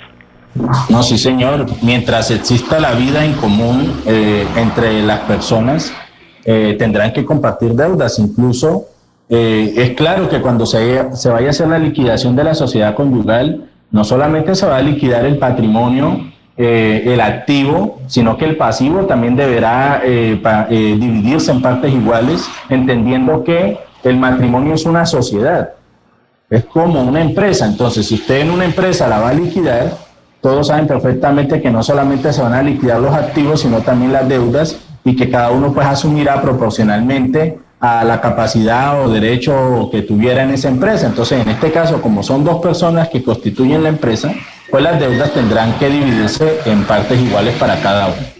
Es que él hizo la pregunta tal vez porque en la anterior usted dijo que eh, eh, la viuda recibía los bienes con beneficio de inventario. Sí, claro. Lo que pasa es que esa es una figura jurídica precisamente para decir yo este voy a yo si recibo la herencia con mi parte se paga pues la deuda, ¿sí? Entonces, ¿qué es lo que pasa? Si una persona tiene 100 pesos de patrimonio y tiene 200 pesos de deudas, cuando uno recibe la herencia de esa forma, pues uno lo que hace es entregar esos 100 pesos y los 100 pesos que quedan restantes pues quedan volando porque yo no me responsabilizo con mi propio patrimonio de lo excedente de la deuda. Eso yo pues quería hacer referencia. Por eso, así haya vivido compartido con el... Sí, claro. Sí, claro, esa es una figura jurídica que uno puede optar en materia de sucesión para uno no tener que responder con su patrimonio por las deudas del, fallecido. Bien, aquí la señora dice, un hijo mío se accidentó Chiquinquirá, iba en un bus intermunicipal, ¿ahí quién paga el seguro? Pues ahí si él iba, él iba dentro del bus, eh, será pues las pólizas que deben adquirir todas estas, todas estas empresas de transporte eh, para poder desplazar personas. Entonces, eh, la reclamación tendrá que iniciarse pues ante la empresa de bus que lo, estaba transportando. Bien, bien, ah, Juan Carlos Zorrilla Rojas, buenos días. Quiero saber, tengo un problema de la columna hace cinco años. La empresa me dijo que me iba a indemnizar, pero eh, no me iban a cambiar de empresa. Ellos me dijeron que le renunciara. ¿Qué hago? No renuncie porque eso es una cuestión eh, que lo están utilizando usted para engañarlo, ¿sí? La situación es la siguiente, Alfonso. Si esta persona tiene un problema en la columna, él por derecho, pues por estabilidad laboral reforzada, tiene derecho a que dentro de la empresa lo reubiquen en un cargo en donde pues sufra menos y tendrán que seguirle pagando lo mismo, el mismo dinero, las mismas prestaciones sociales y pues él siguiendo eh, y él debe seguir yendo a los controles para que eh, en un futuro pues pueda solicitar una calificación para saber cuánto es la pérdida de su capacidad laboral y de esa forma pues solicitar una pensión de invalidez. ¿Cómo es el divorcio en el matrimonio católico? Usted ya lo dijo, ¿sí o no? Sí, claro. Hay una pregunta acá, Sí, claro. Eh, a ver, entonces uno presenta la demanda ante un juzgado de familia, pero uno no presenta una demanda de divorcio, Alfonso, sino una demanda de cesación de efectos civiles de matrimonio católico. ¿Sí? Sí. Que como yo lo mencioné anteriormente, es lo mismo, sino que recordemos que en el matrimonio católico lo que ocurre es que los efectos civiles de esa pareja cesan, es decir, dejan de existir para, para, pues, para el ordenamiento jurídico, pero ellos van a seguir vinculados en matrimonio por toda la vida, pero desde el punto de vista católico, pero ya sin compartir bienes, sin compartir los deberes conyugales. A eso se hace referencia, Alfonso, con la cesación de los efectos civiles, que ellos ya van a ser independientes, pero ante la Iglesia Católica seguirán vinculados en matrimonio. Entonces, si esta persona quiere desligarse totalmente de esta persona, no solamente acá en la tierra, sino también en el cielo, como se diría este, popularmente, pues tendría que solicitar la anulación del matrimonio católico para que pueda casarse por la Iglesia Católica nuevamente. Juan Carlos, eh, eh, sí, para, decirle a Juan Carlos Zorrilla Rojas eh, sobre la anterior pregunta, que por favor llame al doctor ahora a las 8 de la mañana. Es sobre lo de la columna, ¿no? Sí, claro. Entonces, el teléfono, Juan Carlos, es el 307 eh, el 300, luego el 7, 4S6 y 37. Y finalmente, eh, la señora que tiene el hijo en Chiquinquirá dice que la empresa no quiere eh, asumir los costos de la lesión, que es Libertadores. ¿Qué hay que puede hacer? Pues ahí nos toca, nos tocaría pues que el oyente nos llamara para presentar una demanda, ¿sí? ¿Por qué? Porque desde el momento en que uno paga un pasaje, Alfonso, eh, esa empresa está asumiendo la responsabilidad de llevarlo y traerlo uno en las mismas condiciones en las que se fue. Si por causa de un accidente de tránsito ocurren unos daños o lesiones, pues tendrán que indemnizarlo, pues la empresa, porque ellos están pues con eso amparando también unas pólizas de seguro en donde ellos se garantizan pues que el cumplimiento de esa obligación de transportar a una persona de un lado a otro.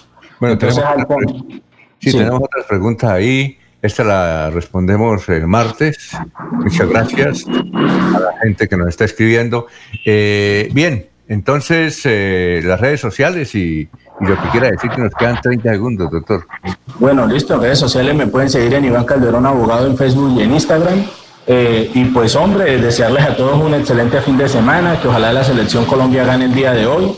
¿Cómo queda el marcador? ¿Marcador? Hoy ganamos 2 a 0. Muy bien, 2 a 0. Yo digo que 1 a 0.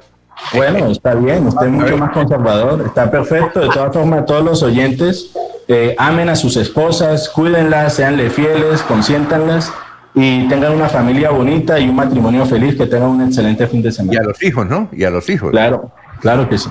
Ah, muy bien, gracias, muy amable. Éxitos. Y esto igualmente para usted, Alfonso. Bien, y nos vemos el martes en Radio Melodía. Los invitamos a una próxima emisión de este su programa Hablando con el abogado. Hablando con el abogado. Comuníquese durante todo el día con el doctor Iván Darío Calderón al celular 300 766 6637 300 766 6637. Agende su cita y reciba la solución a su problema jurídico. Gracias por la sintonía.